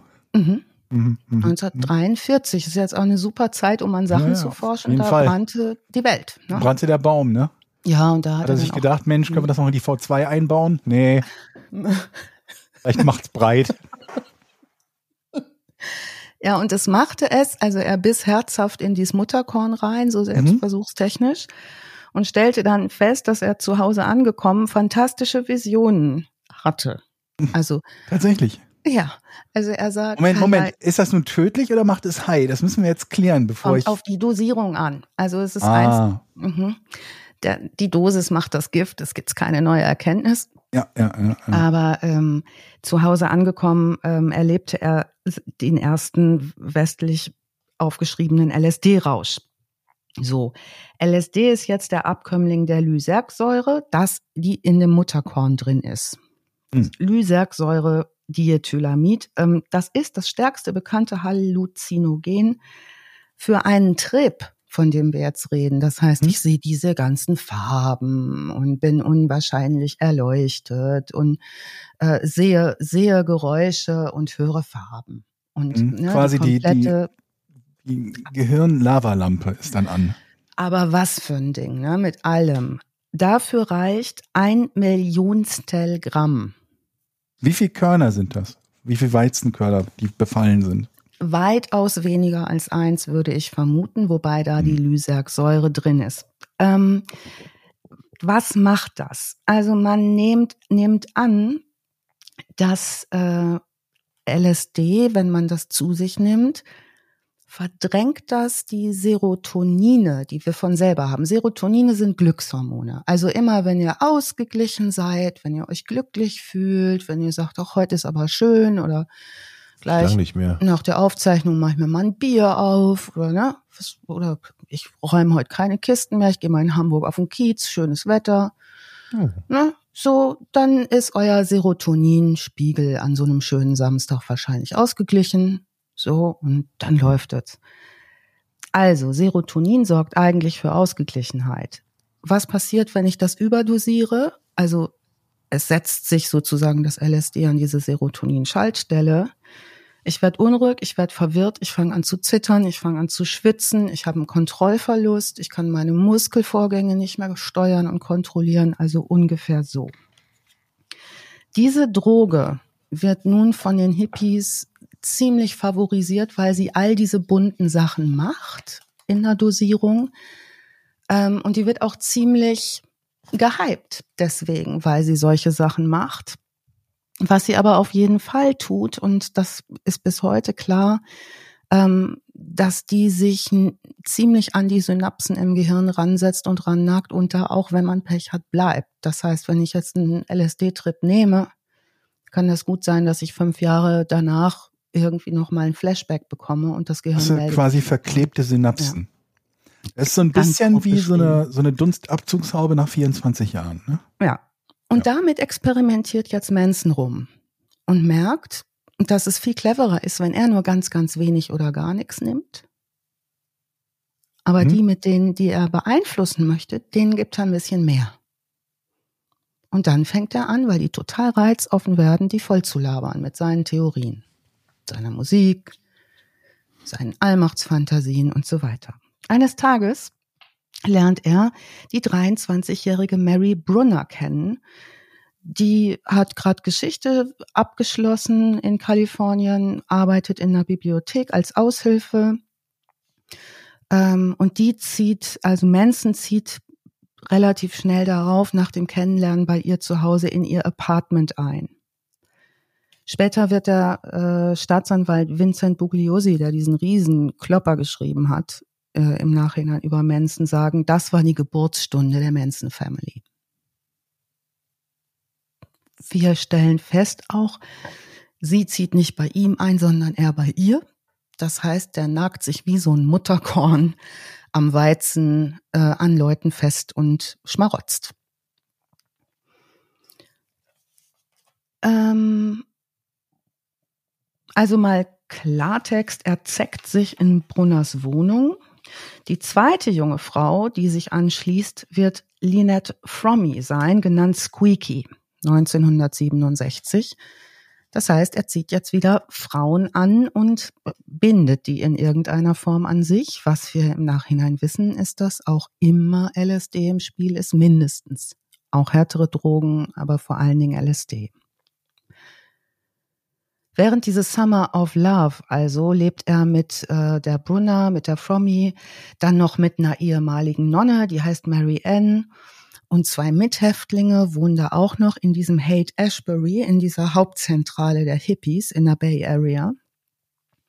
Die praktizieren freie Liebe, machen Musik, ähm, leben von kostenlosem Essen. Da gibt's übrigens so eine anarchistische Gruppe, die kostenlos Essen an Hippies ausgibt. Die heißen The Diggers. Ähm, bei denen kann man sich Essen holen. Nehmen Drogen, insbesondere LSD. Ähm, später wird Manson sagen, es sei ihm während eines LSD-Trips auf einem Grateful Dead-Konzert die Offenbarung gekommen, er sei, jetzt dürft ihr raten, was ist er denn? Eingebung? Jesus. Genau. Jesus Christus. Wer sonst? Ne? Also dieses Lysergsäure, Diethylamid macht eine ganze Menge Zeug. Ähm, Das ist eigentlich total gut, wenn man so eine Sekte machen will und glaubt, man sei Jesus. Also selbst wenn man es nicht glaubt, man muss ja nur ein paar Leute finden, die das für einen mitglauben. ja. Wenn nur einer von 100 Leuten denkt, das könnte Jesus sein, da hast du hier, also einer von 1000, oder hast du potenziell 7 Millionen Follower hier, Hm. die dich für Ah. Jesus halten. Ne? Ja. Und für den tut man ja einiges, wenn man an den glaubt. Nehme ich an. Ja, und vor allen Dingen, wenn du jetzt so ein Hippie bist, der sagt, sagt, ich will eigentlich gar nicht mehr diese ganze christliche Geschichte, ich brauche aber einen anderen. Nehmen Mhm. wir doch den Mhm. neuen. Das ist wie nur eine Erweckung, ne? Ist ja quasi nicht neu. Du bist ja einfach nur eine andere Inkarnation von Jesus. Du bist ja immer noch Jesus, aber halt in Form von Charles Manson. Bei einer von 100 hast du drei Millionen Leute in Amerika ungefähr, die, die sagen, geil, Jesus. Und macht auch noch bessere Musik als Jesus. Wissen wir nicht, ne? Wir Weiß haben so wenig nicht. CDs so vom wenig. Original Jesus. Wenig, gibt so wenig CDs von Jesus. ähm, Jochen, hast du? Kannst du in den Kartons nochmal gucken? Ich habe euch doch eben von diesem Sandos-Menschen erzählt, der das 1943, ne, Hoffmann. 49 hat er das Präparat auf den Markt gebracht und zwar unter dem Namen Delusid. Ähm, das wurde übrigens dafür angeboten, 49, äh, dass Psychiatrieärzte das einnehmen können, um äh, sich hineinzuversetzen in die Gedankenwelt von Leuten mit Psychosen. Die Ärzte selber. Ja, Das ist ja eine geile Idee. Ja. Mhm. weil es eben psychotischem Erleben. Ich habe hier ein Medikament. Soll ich das nehmen? Nee, das nehme ich. Ah, okay. Herr Doktor, machen Sie mal. Naja, also sobald LSD auf den Plan kommt und man liest dazu was, sind wir auch schon mitten in so einer Verschwörungsmythenwelt. Ne? Menschen, die sagen, das erweitert mein Bewusstsein. Mhm. Ich habe auch immer relativ dieses Experimentieren mit Drogen, dieser Begriff, ne, der wird ja häufig von Leuten verwendet. Was bedeutet einfach nur, die werfen sich Dinge ein. Ja. Es ist ja jetzt nicht irgendwie ein Experiment oder so, sondern es ist eher so, werfen und gucken, ob es fährt. Also ich muss auch sagen, ich habe bei vielen nicht reingespuckt, aber so bescheuert, das zu nehmen, war ich jetzt nicht, weil ich gesehen habe, was Leute machen, die das nehmen. Na, Also ich war- das ähm, war nicht immer so appetitlich und nicht so halt auch doof, ne? Also hatte kommen, mal, das ich hatte Ding ist- Urlaub, hm, die Dosierung ist halt auch ein Punkt und ich kann es nur aus den 80ern sagen, da wurde das so auf Löschpapier auf dem Schwarzmarkt verkauft. Da tropfte dann der Dealer Lysergsäure-Diethylamid einen Tropfen auf ein Löschblattstück mit irgendeinem Smiley drauf oder so. Das weiß ich doch jetzt nicht, ob dem Dealer da irgendwie die Pipette ausgerutscht ist. Mhm. Also vollkommener Irrsinn, sich damit überzudosieren, kann richtig übel sein. Es gab auch Versuche von US-Geheimdiensten, Armeen haben damit experimentiert. Dann hast du da nicht auch einen Podcast, wenn einem die Pipette tropft? Nee, aber ich habe tatsächlich mal so jemanden gesehen auf Formentera, das ist ja auch so eine so, ja, so Hippie-Viertel. Und dann hockte da so ein Typ und ist ja immer auf, auf Händen wie, wie Gollum gelaufen. Aber nicht zehn Minuten, sondern fünf Stunden saßen wir da. Und der ist immer von einem Blumenkübel zum anderen gehüpft und hat sich mit Dreck beschmissen. Und da glaube ich, es könnte so sein, dass der möglicherweise auch irgendwie so ein Löschblatt oder so. Der kam auch gar nicht mehr, der stand auch nie mehr gerade. Der, der ist die ganze Zeit auf allen Vieren gelaufen und hat mit den Leuten gesprochen wie Gollum und ist in die Also eine neue Beleidigung, ne? Hast zu lange am Löschblatt genuckelt, Kollege. Und hat sich mit Dreck beschmissen. Ja. Solange er nur Also- sich mit Dreck beschmeißt, ist ja okay. Der hatte auch nur eine Unterhose an. Immerhin. Immerhin. Denkt noch an die- diesen, könnt ihr euch, euch noch an Coney 2012 erinnern? Ja. Der Typ ist komplett nackt durch die Gegend gelaufen. Ach nur. Es ist halt so, sowas fällt in den 80er Jahren in Düsseldorf oder Ostwestfalen oder so auf. Ostwestfalen mehr als Düsseldorf. Vermutlich. Ja. Ost oder ne, Bergisches Land noch mehr. Whatever. Also in Monschau fällst du damit mehr auf als in New York, würde ich sagen, zum Beispiel. Bielefeld. Ja. Uncool. San Francisco Bay Area 1967, kein Problem. Ja. Alle rennen so rum. Vielleicht kennt ihr das Bild von diesem sehr bunt angemalten Schulbus. Das ist so ein Hippie-Bus-Bild aus der Zeit. Wird immer noch irgendwie für Werbung und so verwendet, dieses Bild. Das war der Bus von Timothy Leary und der hat den Massenkonsum von LSD propagiert in dieser Zeit. Timothy Dafür wird man berühmt, berühmt, dass man sagt, Mhm. ey, Leute, werft euch Mhm. Drogen ein. Oh geil, cool, Timothy Leary. Da hat übrigens. Albert Hoffmann noch gelebt und hat gesagt, das findet er doof von Timothy Leary und das müsste jetzt verboten werden, weil der konnte sich noch gut erinnern, was passiert ist, als er am Mutterkorn genuckelt hat und danach nach Hause gegangen ist. Wahrscheinlich hat seine Frau ein klein bisschen Schreck gekriegt. Hör mal, Berti, was hast denn du wieder gemacht? Nix. Wieso?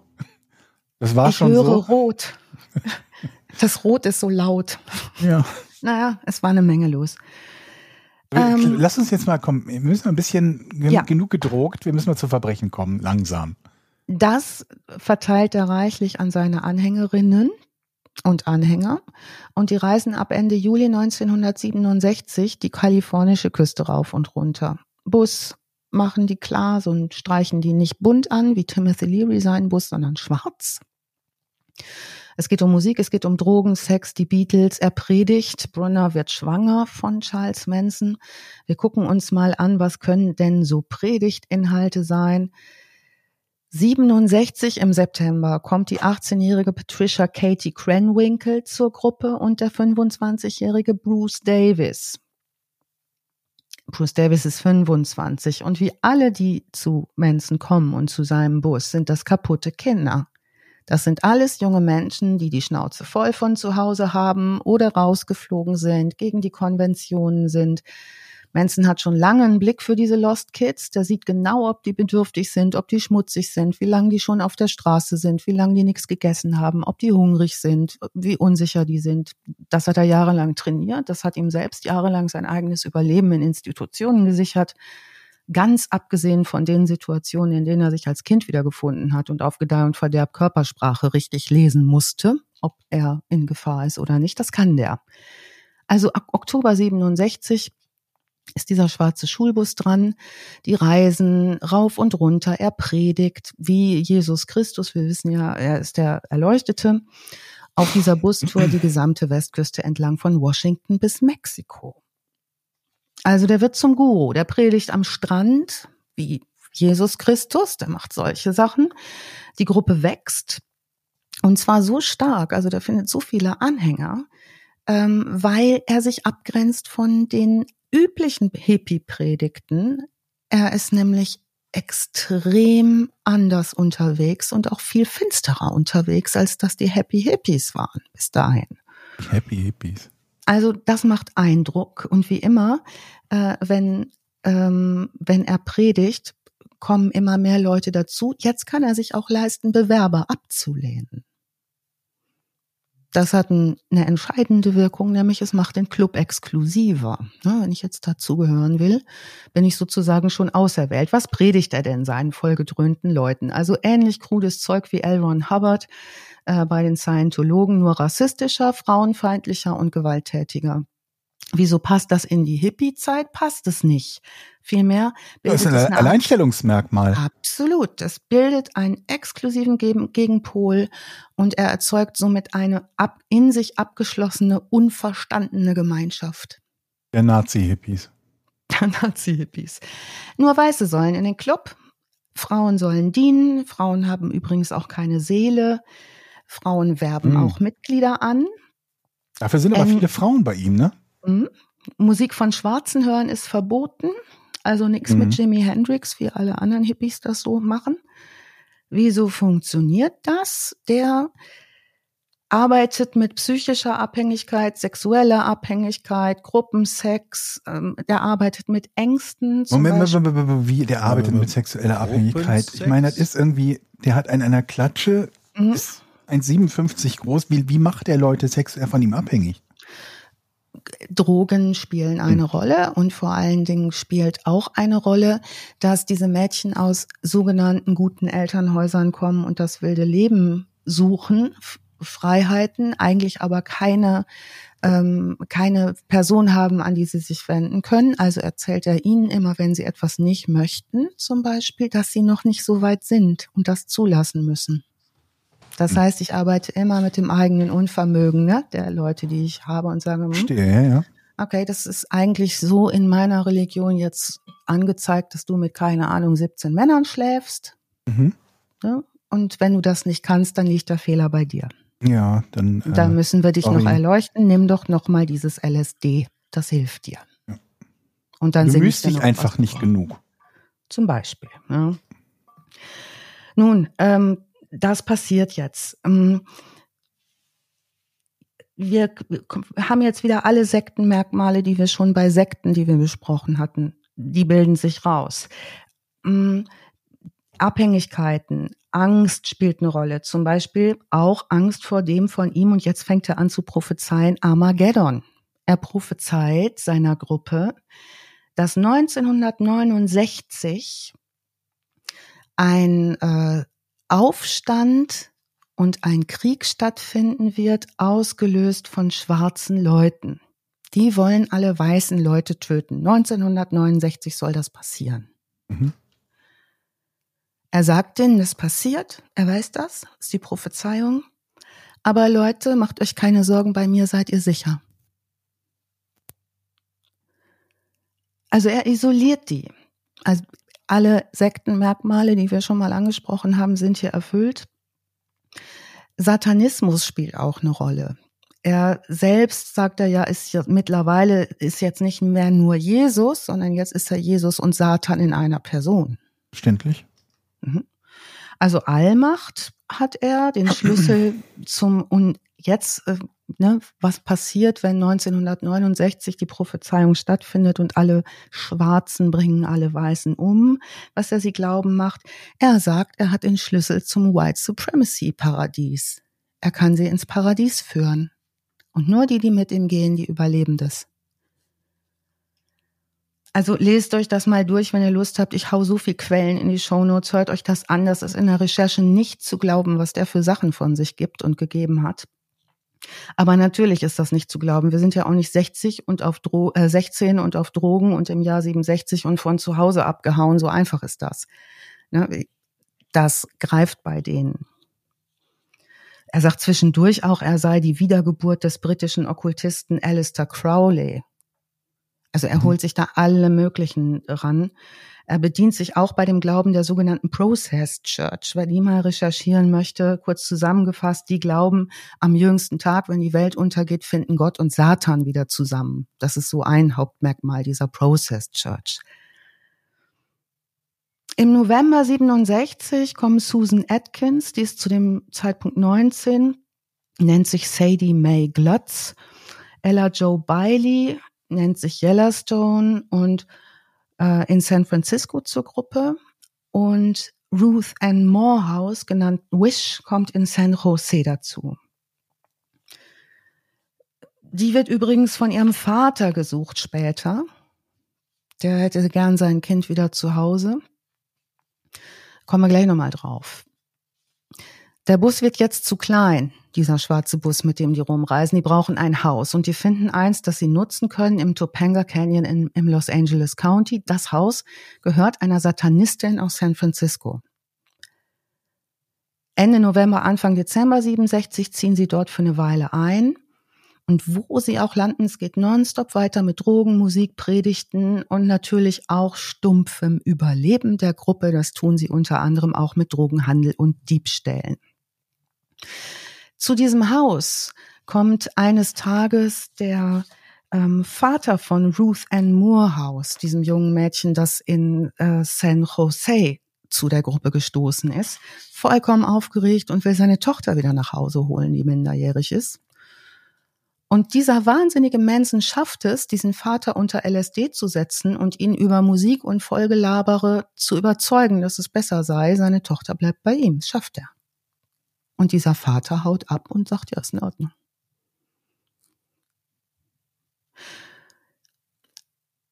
Jetzt sind die in diesem Haus von dieser Satanistin in San Francisco auf einer Party, die die Manson Family in diesem Haus gibt. Man beachte, es ist die Party. Sie geben eine Party in einem Haus, das ihnen nicht gehört. ähm, lernt Manson den 21-jährigen Musiker Bobby Beausoleil kennen, nimmt ihn auch auf in die Familie. Der wohnt zu, bei einem Musiklehrer namens Hinman, auf den kommen wir noch. Da wohnen übrigens einige Mitglieder der Fam Family auch immer zwischendurch, der Manson Family. Die wohnen einige bei Hinman. Mary Brunner zum Beispiel bringt bei Hinman in der Wohnung am 15. April 68 einen weiteren Manson-Sohn zur Welt, Valentin Michael genannt. 1968 findet auch eine Begegnung statt, die noch wichtig werden soll. Dennis Wilson, Mitglied der äh, Band The Beach Boys, nimmt zwei Tramperinnen mit. Die beiden gehören zur Manson Family. Und sie machen ihn mit Manson bekannt, erzählen ihm im Auto, was sie in was für einer tollen Gruppe sie sind. Und wie es so kommt, Charles Manson schafft es auch, Dennis Wilson zu beeindrucken so sehr, dass die Family stumpf in seine Villa am äh, 14400 Sunset Boulevard in Los Angeles einzieht. Die mit allem Mann ziehen die bei Wilson in die Villa ein. Der findet das erstmal ganz cool. Gemeinsame Schnittmenge sind Drogen, Musik, Philosophie, die komponieren gemeinsam Lieder. Wilson äh, verspricht Manson, ihm zu einer Karriere im Musikgeschäft zu verhelfen. Brian Wilson und Carl Wilson, die beiden anderen Beach Boys Brüder, Brüder, nehmen sogar ein Demo mit ihm auf. Also die sind schon musikalisch sehr, sehr aktiv. Die Familie besetzt übrigens in dieser Zeit ungefragt des bescheidenen Dennis Wilsons Besitz. Also die nagen sich in dieses Haus ein. Die benutzen seine Kreditkarte, die ziehen seine Klamotten an, die verkaufen auch Zeug von ihm, die stehl, bestehlen den die schnappen sich seine goldenen Schallplatten, die nerven extrem. Also man könnte sagen, die sind die Hölle von Mitbewohnern. Wilson bleibt eine ganze Zeit lang irgendwie cool damit. Schließlich wird's ihm zu blöd und er zieht selber aus. Also nicht in der Lage, seine, diese Leute rauszuschmeißen, geht er selbst. Bis zu diesem Zeitpunkt wird man später erfahren, haben ihn seine Gäste 100.000 Dollar gekostet. Ich meine, der Typ ist die Beach Boys, ne? Mega erfolgreich, kann sich das zwar leisten, aber schließlich ist er mit der Nummer auch durch. Sensibler, hochintelligenter Typ, der kann irgendwann nicht mehr und lässt seinen Manager und ein paar andere Angestellte für Ordnung sorgen. Die Manson Family wird auf die Straße gesetzt von denen. Manson, Manson ist nicht doof, der hat das schon geahnt und zwischenzeitlich den uralten George Spahn aufgetrieben. Das ist ein 80-jähriger ehemaliger Filmproduzent. Dem gehört eine große Ranch in der Nähe des Topanga Canyon Boulevard. Die kennt ihr auf jeden Fall, diese Ranch, denn auf dieser Ranch wurde unter anderem die Serie Bonanza gedreht. Wer die kennt. Hab ähm, ich geliebt. Diese Ranch, diese once, Spahn once Ranch. Upon, once Upon a Time in Hollywood ist doch da die Szene auch. Genau. Und Once Upon a Time in Hollywood von Quentin Tarantino hat auch diese Span, ähm, diese Span ähm, Ranch benutzt. Also ähm, eine Ranch wie eine Filmkulisse mit Filmkulissen. Da will Manson hin und wittert leichte Beute, denn George Spahn ist deutlich alt. Jetzt fragt man sich, warum sollte denn dieser erfolgreiche Produzent diese Leute auf seine Farm lassen? Manson tut, was er kann, der quatscht ihn dicht der bietet dem alten Mann Versorgung an, der ist blind fast, der Spahn. Der kommt auch irgendwie, da hat so eine Pferdevermietung da noch, ne, also damit zu Touren über die Ranch, durch die Filmkulisse und so, das sollen die übernehmen, bietet Manson auch an. Und äh, er bietet dem alten Mann auch Versorgung durch seine Anhängerinnen an, unter anderem auch mit Sex und äh, dafür möchten sie gern kostenfrei wohnen. Das zieht und die Manson Family ihrerseits zieht im August 1968 dort ein. Die werden nicht weniger Leute, die werden mehr und im November 68 will Manson jetzt expandieren. Er hat ja immer noch diese ganzen Predigtgeschichten und das steigert sich immer weiter. Er will jetzt in die Wüste. Wer sich ein bisschen mit der Zeit auskennt, weiß, dass irgendwie Leute immer in die Wüste gehen, um erleuchtet zu werden. Er braucht dieses Wüstending. Baldover zwei Farmen aus im Death Valley die zumindest nicht mehr stark bewohnt sind. Die eine Farm ist die Myers Ranch, die gehört ähm, einer Sektenanhängerin der Familie und ist leer. Und die andere Farm ist die Barkers Ranch. Auf der lebt noch eine alte Frau. Die quatscht er gnadenlos voll von seinen kommenden Musikerfolgen. Der schenkt er auch eine von den geklauten Beach Boys goldenen Schallplatten und ähm, hilft er im Haus, repariert Zeug, sagt, er will hier nur rein, um in Ruhe Musik aufzunehmen und äh, die lässt sich drauf ein. Sein Hauptquartier bleibt aber diese Spahn Ranch, ähm, das wird nachts in der Wüste auch einfach zu kalt. Ne? Also das äh, kommt klimatisch nicht gut. Die Familie hat kein Geld, also schickt Manson die Mitglieder auf Tour. Die müssen Mülltonnen plündern, die müssen klauen gehen. Äh, überwiegend klauen die Nahrung aus Abfalltonnen von Supermärkten. Nach wie vor will er berühmt werden. Und äh, jetzt ist Terry Melcher reif. Wer ist Terry Melcher? Das ist der Produzent der Beach Boys den hat er kennengelernt über äh, Wilson. Der will ihn als Produzenten und äh, dieser Terry Melcher fährt auch zweimal hin zu dieser Spahn Ranch, ähm, findet aber alles total schlimm, findet die Musik auch total schlimm. Das gibt eine komische Szene, die kann man sich auch in diesem Film angucken, wo die Manson Girls dann im Hintergrund so Tambourin spielen und so singen und so. Äh, der reist relativ empört, empört ab und lehnt ab. Jetzt wissen wir schon, dass Manson sehr von sich selbst ergriffen ist. Es, äh, aus Narzisstensicht begeht jetzt Melcher einen Riesenfehler. Manson dreht durch, wird super, super wütend. Ähm, er hat 24 Leute da auf der Farm, die ihm hörig sind. Seine Weltvernichtungsfantasien nehmen Fahrt auf. Der legt voll los damit und eskaliert in so Weltuntergangsszenarien. Wir erinnern uns, seine Lehre beinhaltet ja Unruhen, in denen die weiße Rasse ausgelöscht wird, und zwar von Schwarzen, und zwar 1969. Das haben wir jetzt. Aber keine Unruhen. Noch nicht. Fällt auch den anderen auf, ja, dass diese Unruhen nicht kommen. Und dann sagt er, wenn seine Theorie umgesetzt werden wird, und das wird sie, muss man jetzt mal den dummen schwarzen Leuten zeigen, wie man Weiße tötet. Offenbar trauen die sich noch nicht. Und jetzt sagt er, ist wohl die Zeit gekommen, das auszulösen. Er sei berufen, das auszulösen und so weiter. Ähm, und findet, dass jetzt alle mal nach Bel Air können, um reiche und berühmte Leute zu töten. Das wäre doch ein guter Anfang. Und das predigt er wiederum unter Zuhilfenahme von Bewusstseins in Anführungsstrichen erweiternden oder verengenden Drogen und ähm, dem wegweisenden Beatles-Song Helter Skelter, den die sich immer wieder reinpfeifen. Er sagt also, ähm, das trichtert ja seinen Musik- und LSD-dichten Leuten ein. Ähm, das würde der Song Helter Skelter von den Beatles befehlen, dass man jetzt losgeht und den schwarzen Leuten beibringt, wie man weiße Leute tötet. Soll jetzt umgesetzt werden.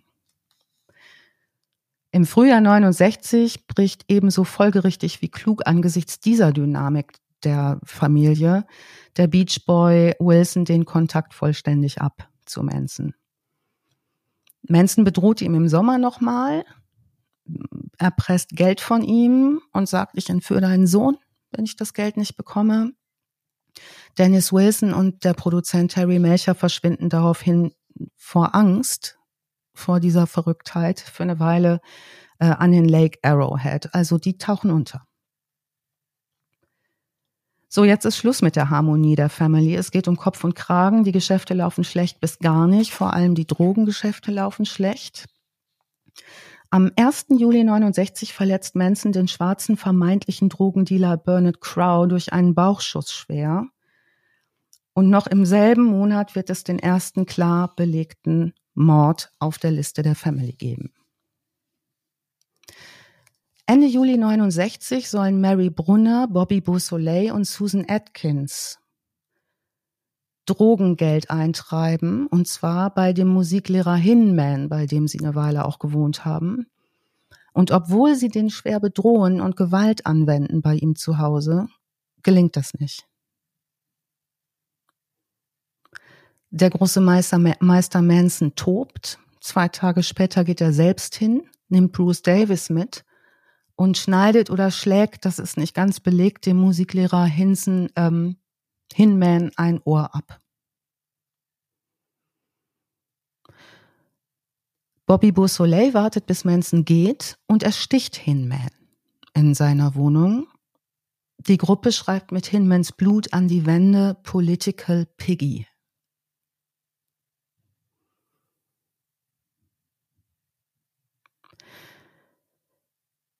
Das wird nicht die letzte Tat gewesen sein. Wir machen einen kleinen Schnitt, wer in den Fokus dieser Manson Family gerät. Und zwar haben wir jetzt gehört, es geht um reiche und berühmte Weiße, die äh, Anschlagsziele werden sollen. Und sie fokussieren jetzt auf äh, Sharon Tate und ihre Freunde. Sharon Tate ist zu dem Zeitpunkt die Frau des Regisseurs Roman Polanski, ähm, Filmschauspielerin, Fotomodell, gilt zu ihrer Zeit als eine der schönsten Frauen der Welt, als Stilikone der 60er und ähm, ist in den Swinging Sixties eigentlich so nach vorne gekommen. Ähm, die jedenfalls lebt in, äh, in den Beverly Hills, in einer ganz, ganz großartigen Villa, äh, die sie gemietet hat, gemeinsam mit Roman Polanski. Der ist aber ähm, zu dem Zeitpunkt, wo sie jetzt abends nach Hause kommen wird, gar nicht zu Hause. Der ist in London und dreht einen Film. Es ist der 8. August 1969. Sharon Tate ist 26 Jahre alt und im neunten Monat schwanger. Erwartet täglich das Kind. Ähm, und kommt am Abend des 8. August mit ihren Freunden Jay Sebring Wojciech Frikowski und Abigail Folger äh, nach Hause, nachdem die mexikanisch essen waren, und zwar im Restaurant El Coyote. Kehren also zurück. Dieses Anwesen liegt am äh, 10050 Yellow Drive in Los Angeles. Jetzt wissen wir später nicht so ganz genau, warum ist dieses Haus im Fokus. Ist Sharon Tate im Fokus? Ist Roman Polanski im Fokus? Oder ist es doch Terry Melcher? Der hatte nämlich vorher als Mieter da gewohnt, wohnt er aber nicht mehr. Der ist ja nach Malibu abgezischt. Roman Polanski ist nicht zu Hause, der ist in London. Der möchte vier Tage später nach Hause kommen, am 12. August. Und ebenfalls am späten Abend dieses August fahren vier Leute los, und zwar Susan Atkins, Linda Kasabian, Patricia Cranwinkle und Charles Watson. Die fahren los vom Wohnsitz der Manson Family, losgeschickt von Charles Manson. Und der sagt, ihr fahrt mal zum Haus Cielo Drive 150, ein 100.050. Also dieses Yellow Drive, das gibt es auch immer noch, dieses Grundstück, wer sich das, es ist ein irre, großartig gebautes Haus. Was wir übrigens jetzt hören, ist die spätere Aussage einer Kronzeugin Kasabian. Ähm, sie beschreibt, was passiert jetzt. Manson befiehlt seinen Leuten, nehmt Kleidung zum Wechseln mit, nehmt ein Messer mit und nehmt den Führerschein mit. Ähm, Charles Watson soll fahren und nun sei die Zeit für Helter Skelter, also den von ihm vorhergesagten Krieg der Rassen, gekommen und ähm, die steigen alle in ein Auto und fahren los. Watson fährt. Gebrieft mit dem, was sie dann tun werden. Gegen Mitternacht kommen die zum Tor dieses Hauses, von äh, in dem Sharon Tate mit Roman Polanski wohnt Watson durchtrennt die Telefonleitung zum Grundstück und die parken den Wagen unten am Hang. Das Haus liegt auf einer Anhöhe und die parken den Wagen unten am Hang. Die gehen jetzt zu Fuß wieder hoch zu dem Anwesen, klettern über das Tor oder neben, nee, neben dem Tor über so einen Zaun, sind mit Messern und einem 22 kalibrigen Revolver bewaffnet da kommt ihnen ein junger, junger Mann entgegen, nämlich der 18 Jahre alte Stephen Parent. Der sieht die, sagt er später aus. Deshalb wissen wir, dass sie so vorgegangen sind.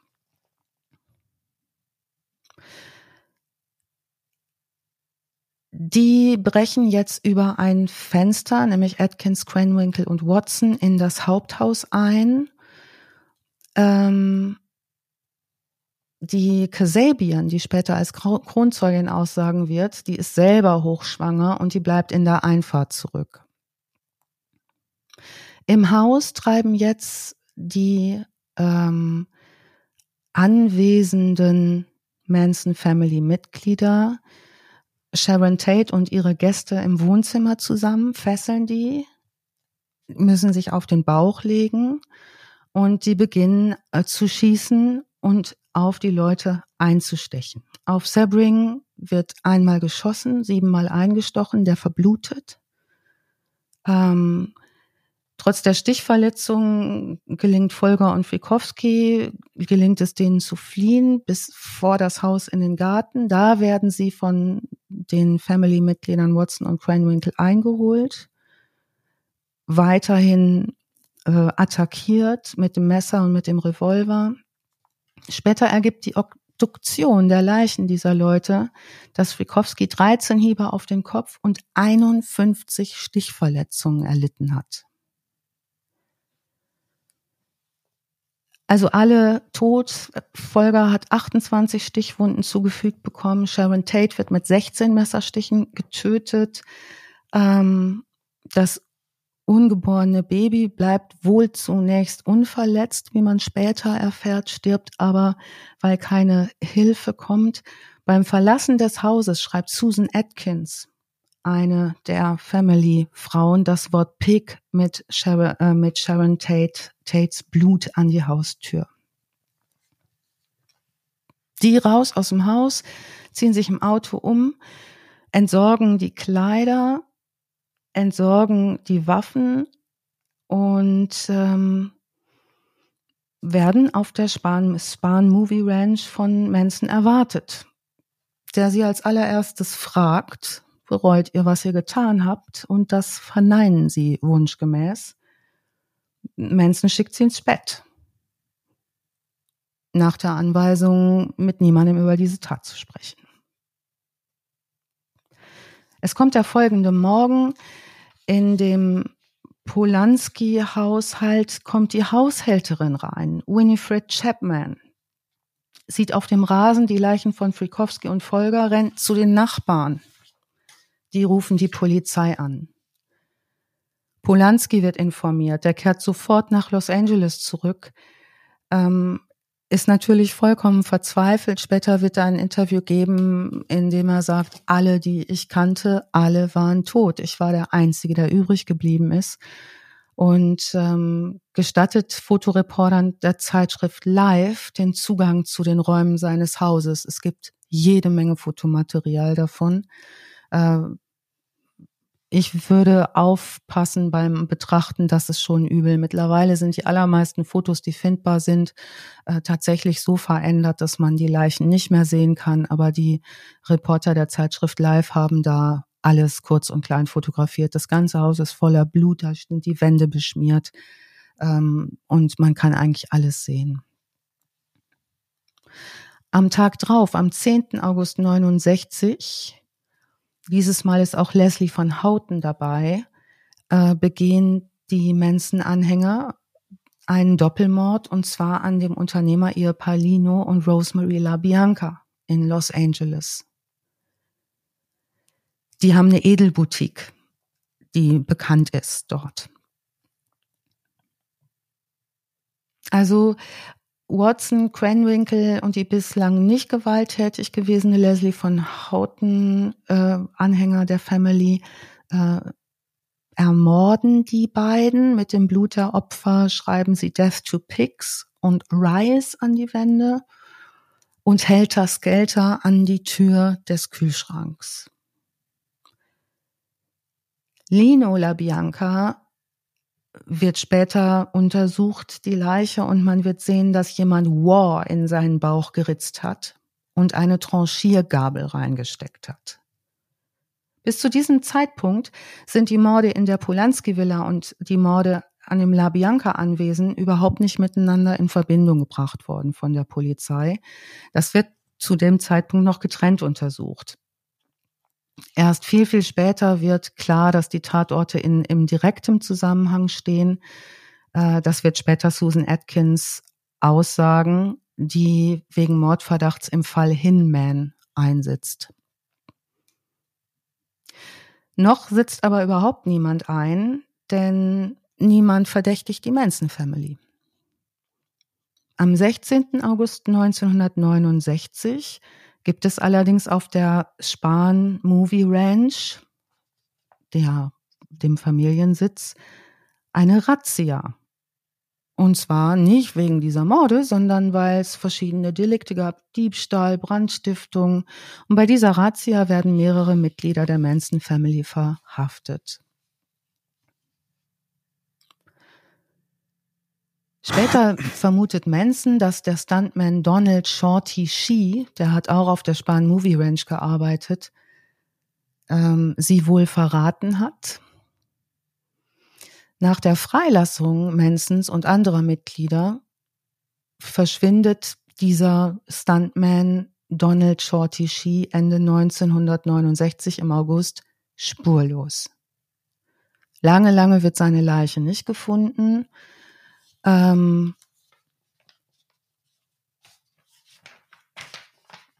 die werden halt wieder auf freien Fuß gesetzt, übrigens, diese, diese Manson People, weil es einen falsch datierten Haftbefehl gegeben hat. Also wir haben hier das Problem, dass Manson und seine Anhänger wieder auf freiem Fuß sind und die ziehen jetzt wieder auf die Barker Range, äh, Ranch im Death Valley Nationalpunkt, äh, Nationalpark. Erst drei Monate später, im Oktober 69, werden weitere Mitglieder der Manson Family, auch Charles Manson, Susan Atkins, Patricia Cranwinkle, äh, festgenommen. Am 6. November 69 gesteht Atkins einer Gefängnismitinsassin, die Tate-Morde begangen zu haben und nach Charles Mansons Anweisung gehandelt zu haben.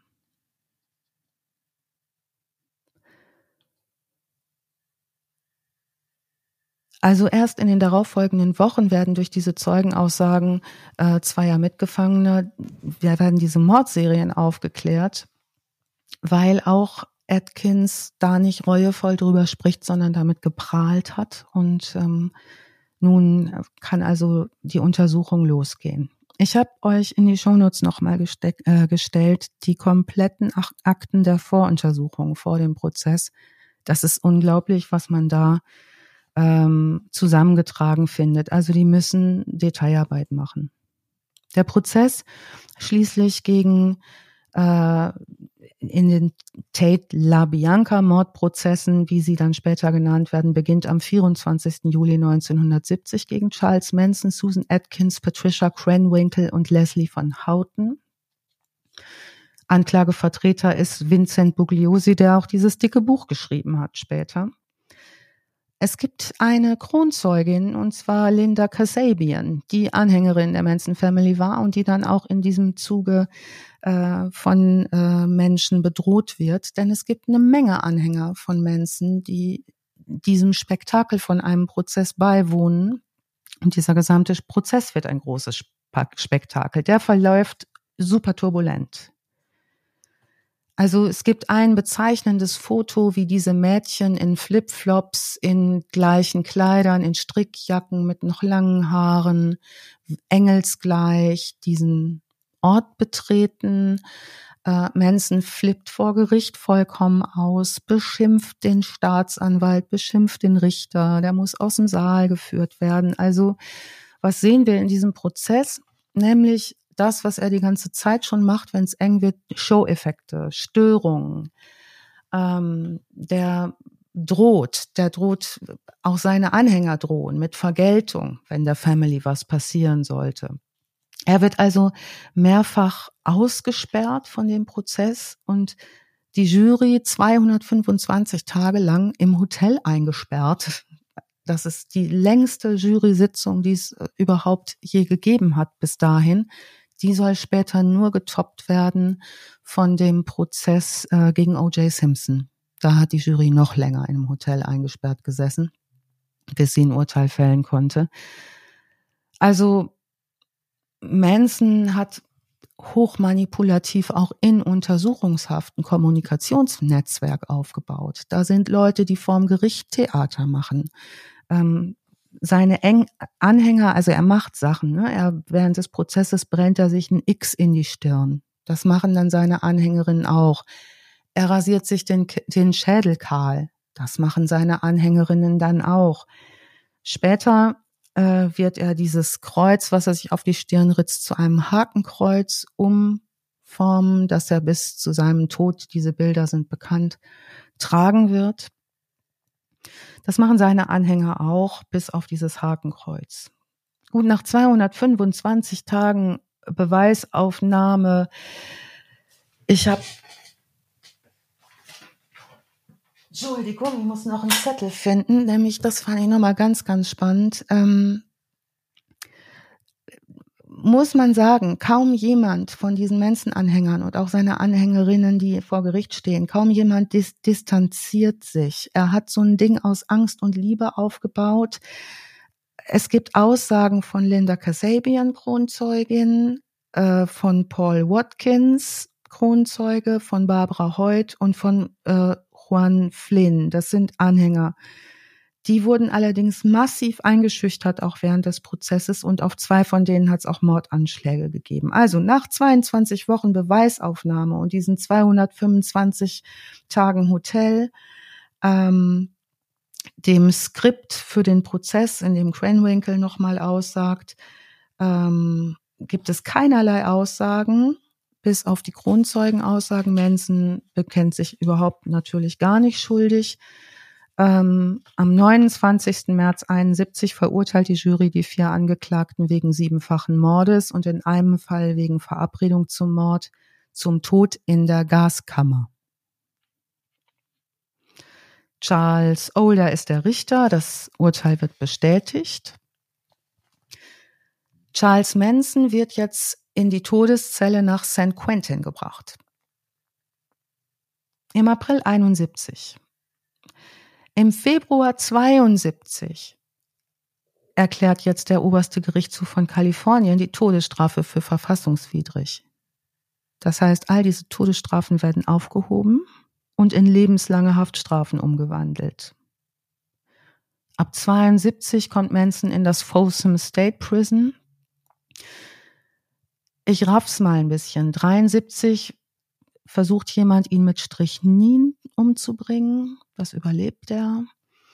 Dann wird er verlegt 76 in das größte US-amerikanische Gefängniskrankenhaus California State Medical Corrections Facility. Ähm, 84 wird er nochmal mit von einem mit, mitgefangenen Nitroglycerin überschüttet und angezündet kriegt schwere Verbrennung, wird wieder nach San Quentin gebracht. Ähm, was tun diese Frauen, die einsitzen in all der Zeit? Die folgen erstmal weiter dem, was er so gepredigt hat. Also da gibt es keinerlei Einlenken. Äh, ich verlinke euch nochmal alle einzelnen. Äh, die Leute, die noch leben, die in seinem Gefolge waren, äh, die kann man auch sich nochmal angucken, was die jetzt machen. Ich verlinke das auf jeden Fall nochmal. Was alle immer wieder tun, ist immer wieder auf Parole gehen. Und davon gibt's Videomaterial, zum Beispiel die 1992er Parole-Anhörung von äh, Charles Manson. Ähm, das ist wirklich aufschlussreich, denn äh, es gibt Aussagen da von dem Gefängnisdirektor, der über ihn spricht, der sagt, der spuckt Frauen ins Gesicht, der schüttet Kaffee auf Leute, der hat keinen Respekt vor Leuten im Gefängnis. Ähm, der sagt, er will irgendwie wieder in Death Row leben, da sei es für ihn gut besser gewesen. Er keinerlei Respekt vor Autoritäten und schwurbelt die ganze Zeit weiter. Er wird auch, wenn ihr ihn reden hören wollt, guckt euch das mal an, wie er da diese 1992er Parole-Anhörung absolviert. Ähm, es gibt die Frage des Bewährungshelfers, aus welchem Grund sollten wir ihn entlassen? Sie entlassen? Haben Sie irgendetwas für Ihre Weiterbildung getan? Sind, ne, also klassische Bewährungsfragen. Da sagt er, nein, nein, also er hätte in sein Hirn ist viel schneller als alle Bücher dieser Welt. Er hat ja in seinem Leben nur ein Buch gelesen und das hätte ihn so gelangweilt. Weil er viel intelligenter ist als alle Bücher dieser Welt. Und ein großes Idol, sagt er auch, ist Adolf Hitler. Ähm, mitten in dieser Parole-Anhörung sagt er, dann kann ich mal aufs Klo. So geht er halt mal irgendwie erstmal in Ruhe aufs Klo. Also dem ist halt gerade alles scheißegal. Ähm, alle Mitglieder, die inhaftiert sind äh, und die noch leben, jetzt ganz zum Schluss gerade wieder Cranwinkel äh, sind äh, sitzen und Parole ist abgelehnt immer wieder. Am, die am längsten Inhaftierte ist die Cranwinkel, die ist jetzt seit 50 Jahren im Knast. Und damit die am längsten inhaftierte weibliche Gefangene der USA.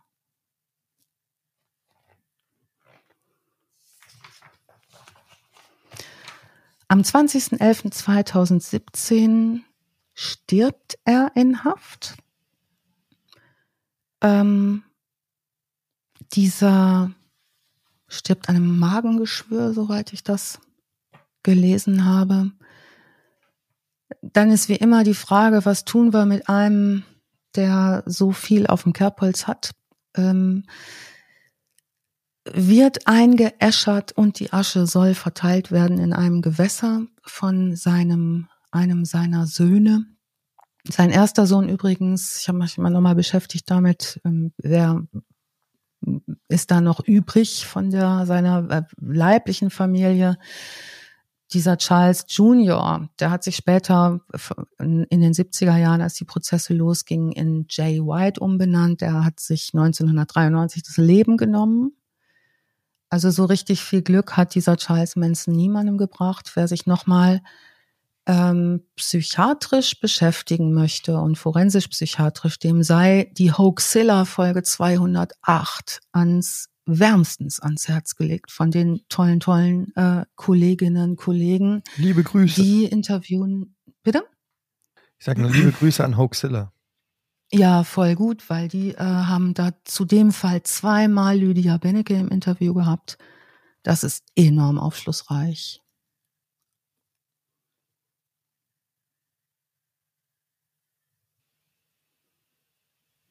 Okay. Sind, bist du fertig? Die Manson Villa, ich habe noch mal geguckt, was ist mit diesem Haus geworden. Das Haus hat man, äh, nicht die Manson Villa, sondern die Sharon Tate Villa die ist abgerissen worden, steht seit dem 1. Januar 22 für 85 Millionen Dollar zum Verkauf, wo die Morde stattgefunden haben. Da wurden dann im Nachgang, das ist vielleicht auch nochmal wichtig zu erwähnen, solche Führungen gemacht. Und es gibt auch nach wie vor ganz viele Leute, die irgendwie den so fast kultisch verehren, so als Pop-Ikone wenn man sich damit äh, sachlich nochmal beschäftigt, was der ja getan hat bei so, und wie er drauf bei war. so, so Leuten irgendwie sehr häufig tatsächlich. Mhm. Ja. Hat auch eine 26-jährige Frau gehabt, die ihn noch heiraten wollte, als er 80 war. Der Manson. Genau. 2014 war das, glaube ich, ne? Ich weiß gar nicht Die genau. hat er sogar geheiratet. Die haben geheiratet sogar. Ja. Ja. Oh, wow. Übrigens, ähm, in der Urteilsbegründung hat der, hat der äh, Richter nochmal gesagt, diese, diese Leute sind ihm gefolgt wie hirnlose Roboter. Mhm. Und das ist vielleicht nochmal dieser Rückblick auf dieses LSD, was das machen kann, auch wenn du so durchmanipuliert bist und da eins zum anderen kommt.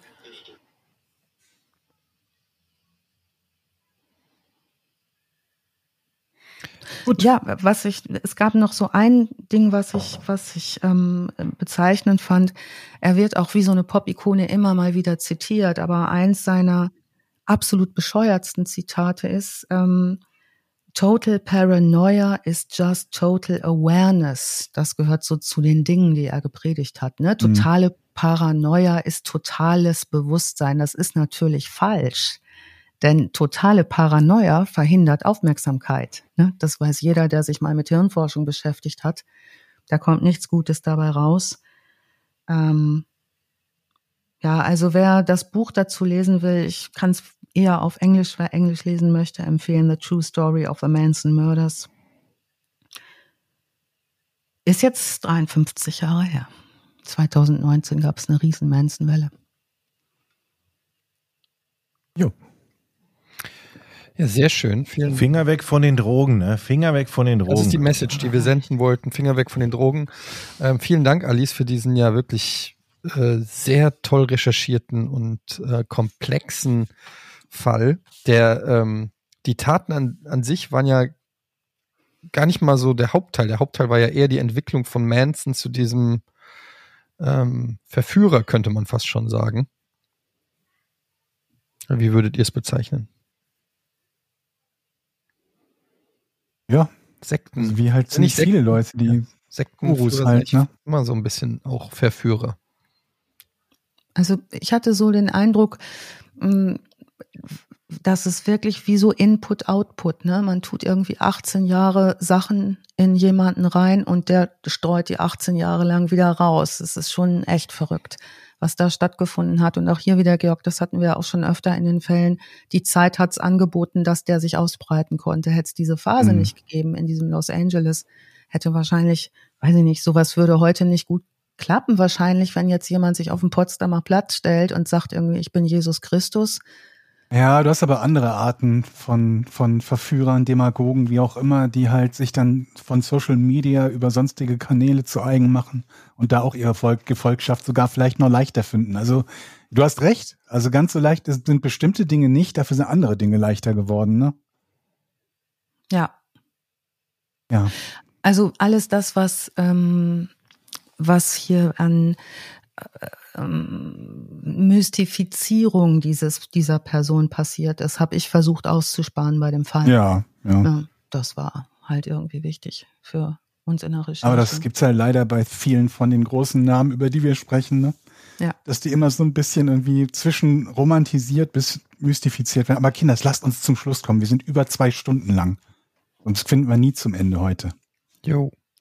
Dann sage ich nochmal vielen Dank äh, an Alice und natürlich auch an Georg für diesen spannenden und toll aufbearbeiteten Fall, aufbereiteten Fall, nicht aufbearbeiteten, aufbereiteten Fall. Wenn euch das auch gefällt und ihr diesen Podcast supporten wollt, dann geht doch mal auf steadyhq.com slash vorn, da könnt ihr den Podcast supporten, werbefrei und im Normalfall kriegt ihr dann die Folgen sogar auch ein bisschen früher. Vielen Dank, Leute, das war ein schöner Fall. Mhm. Danke, Alice. Alice, du guckst so Ja, danke euch. Okay. Wie viele Seiten liegen vor dir? 600? Ich habe äh, 34 habe ich aufgeschrieben okay. und der Rest ist viel. Alles klar, Leute, macht's gut, bis zum nächsten Mal. Tschüss. Tschüss. Macht's gut.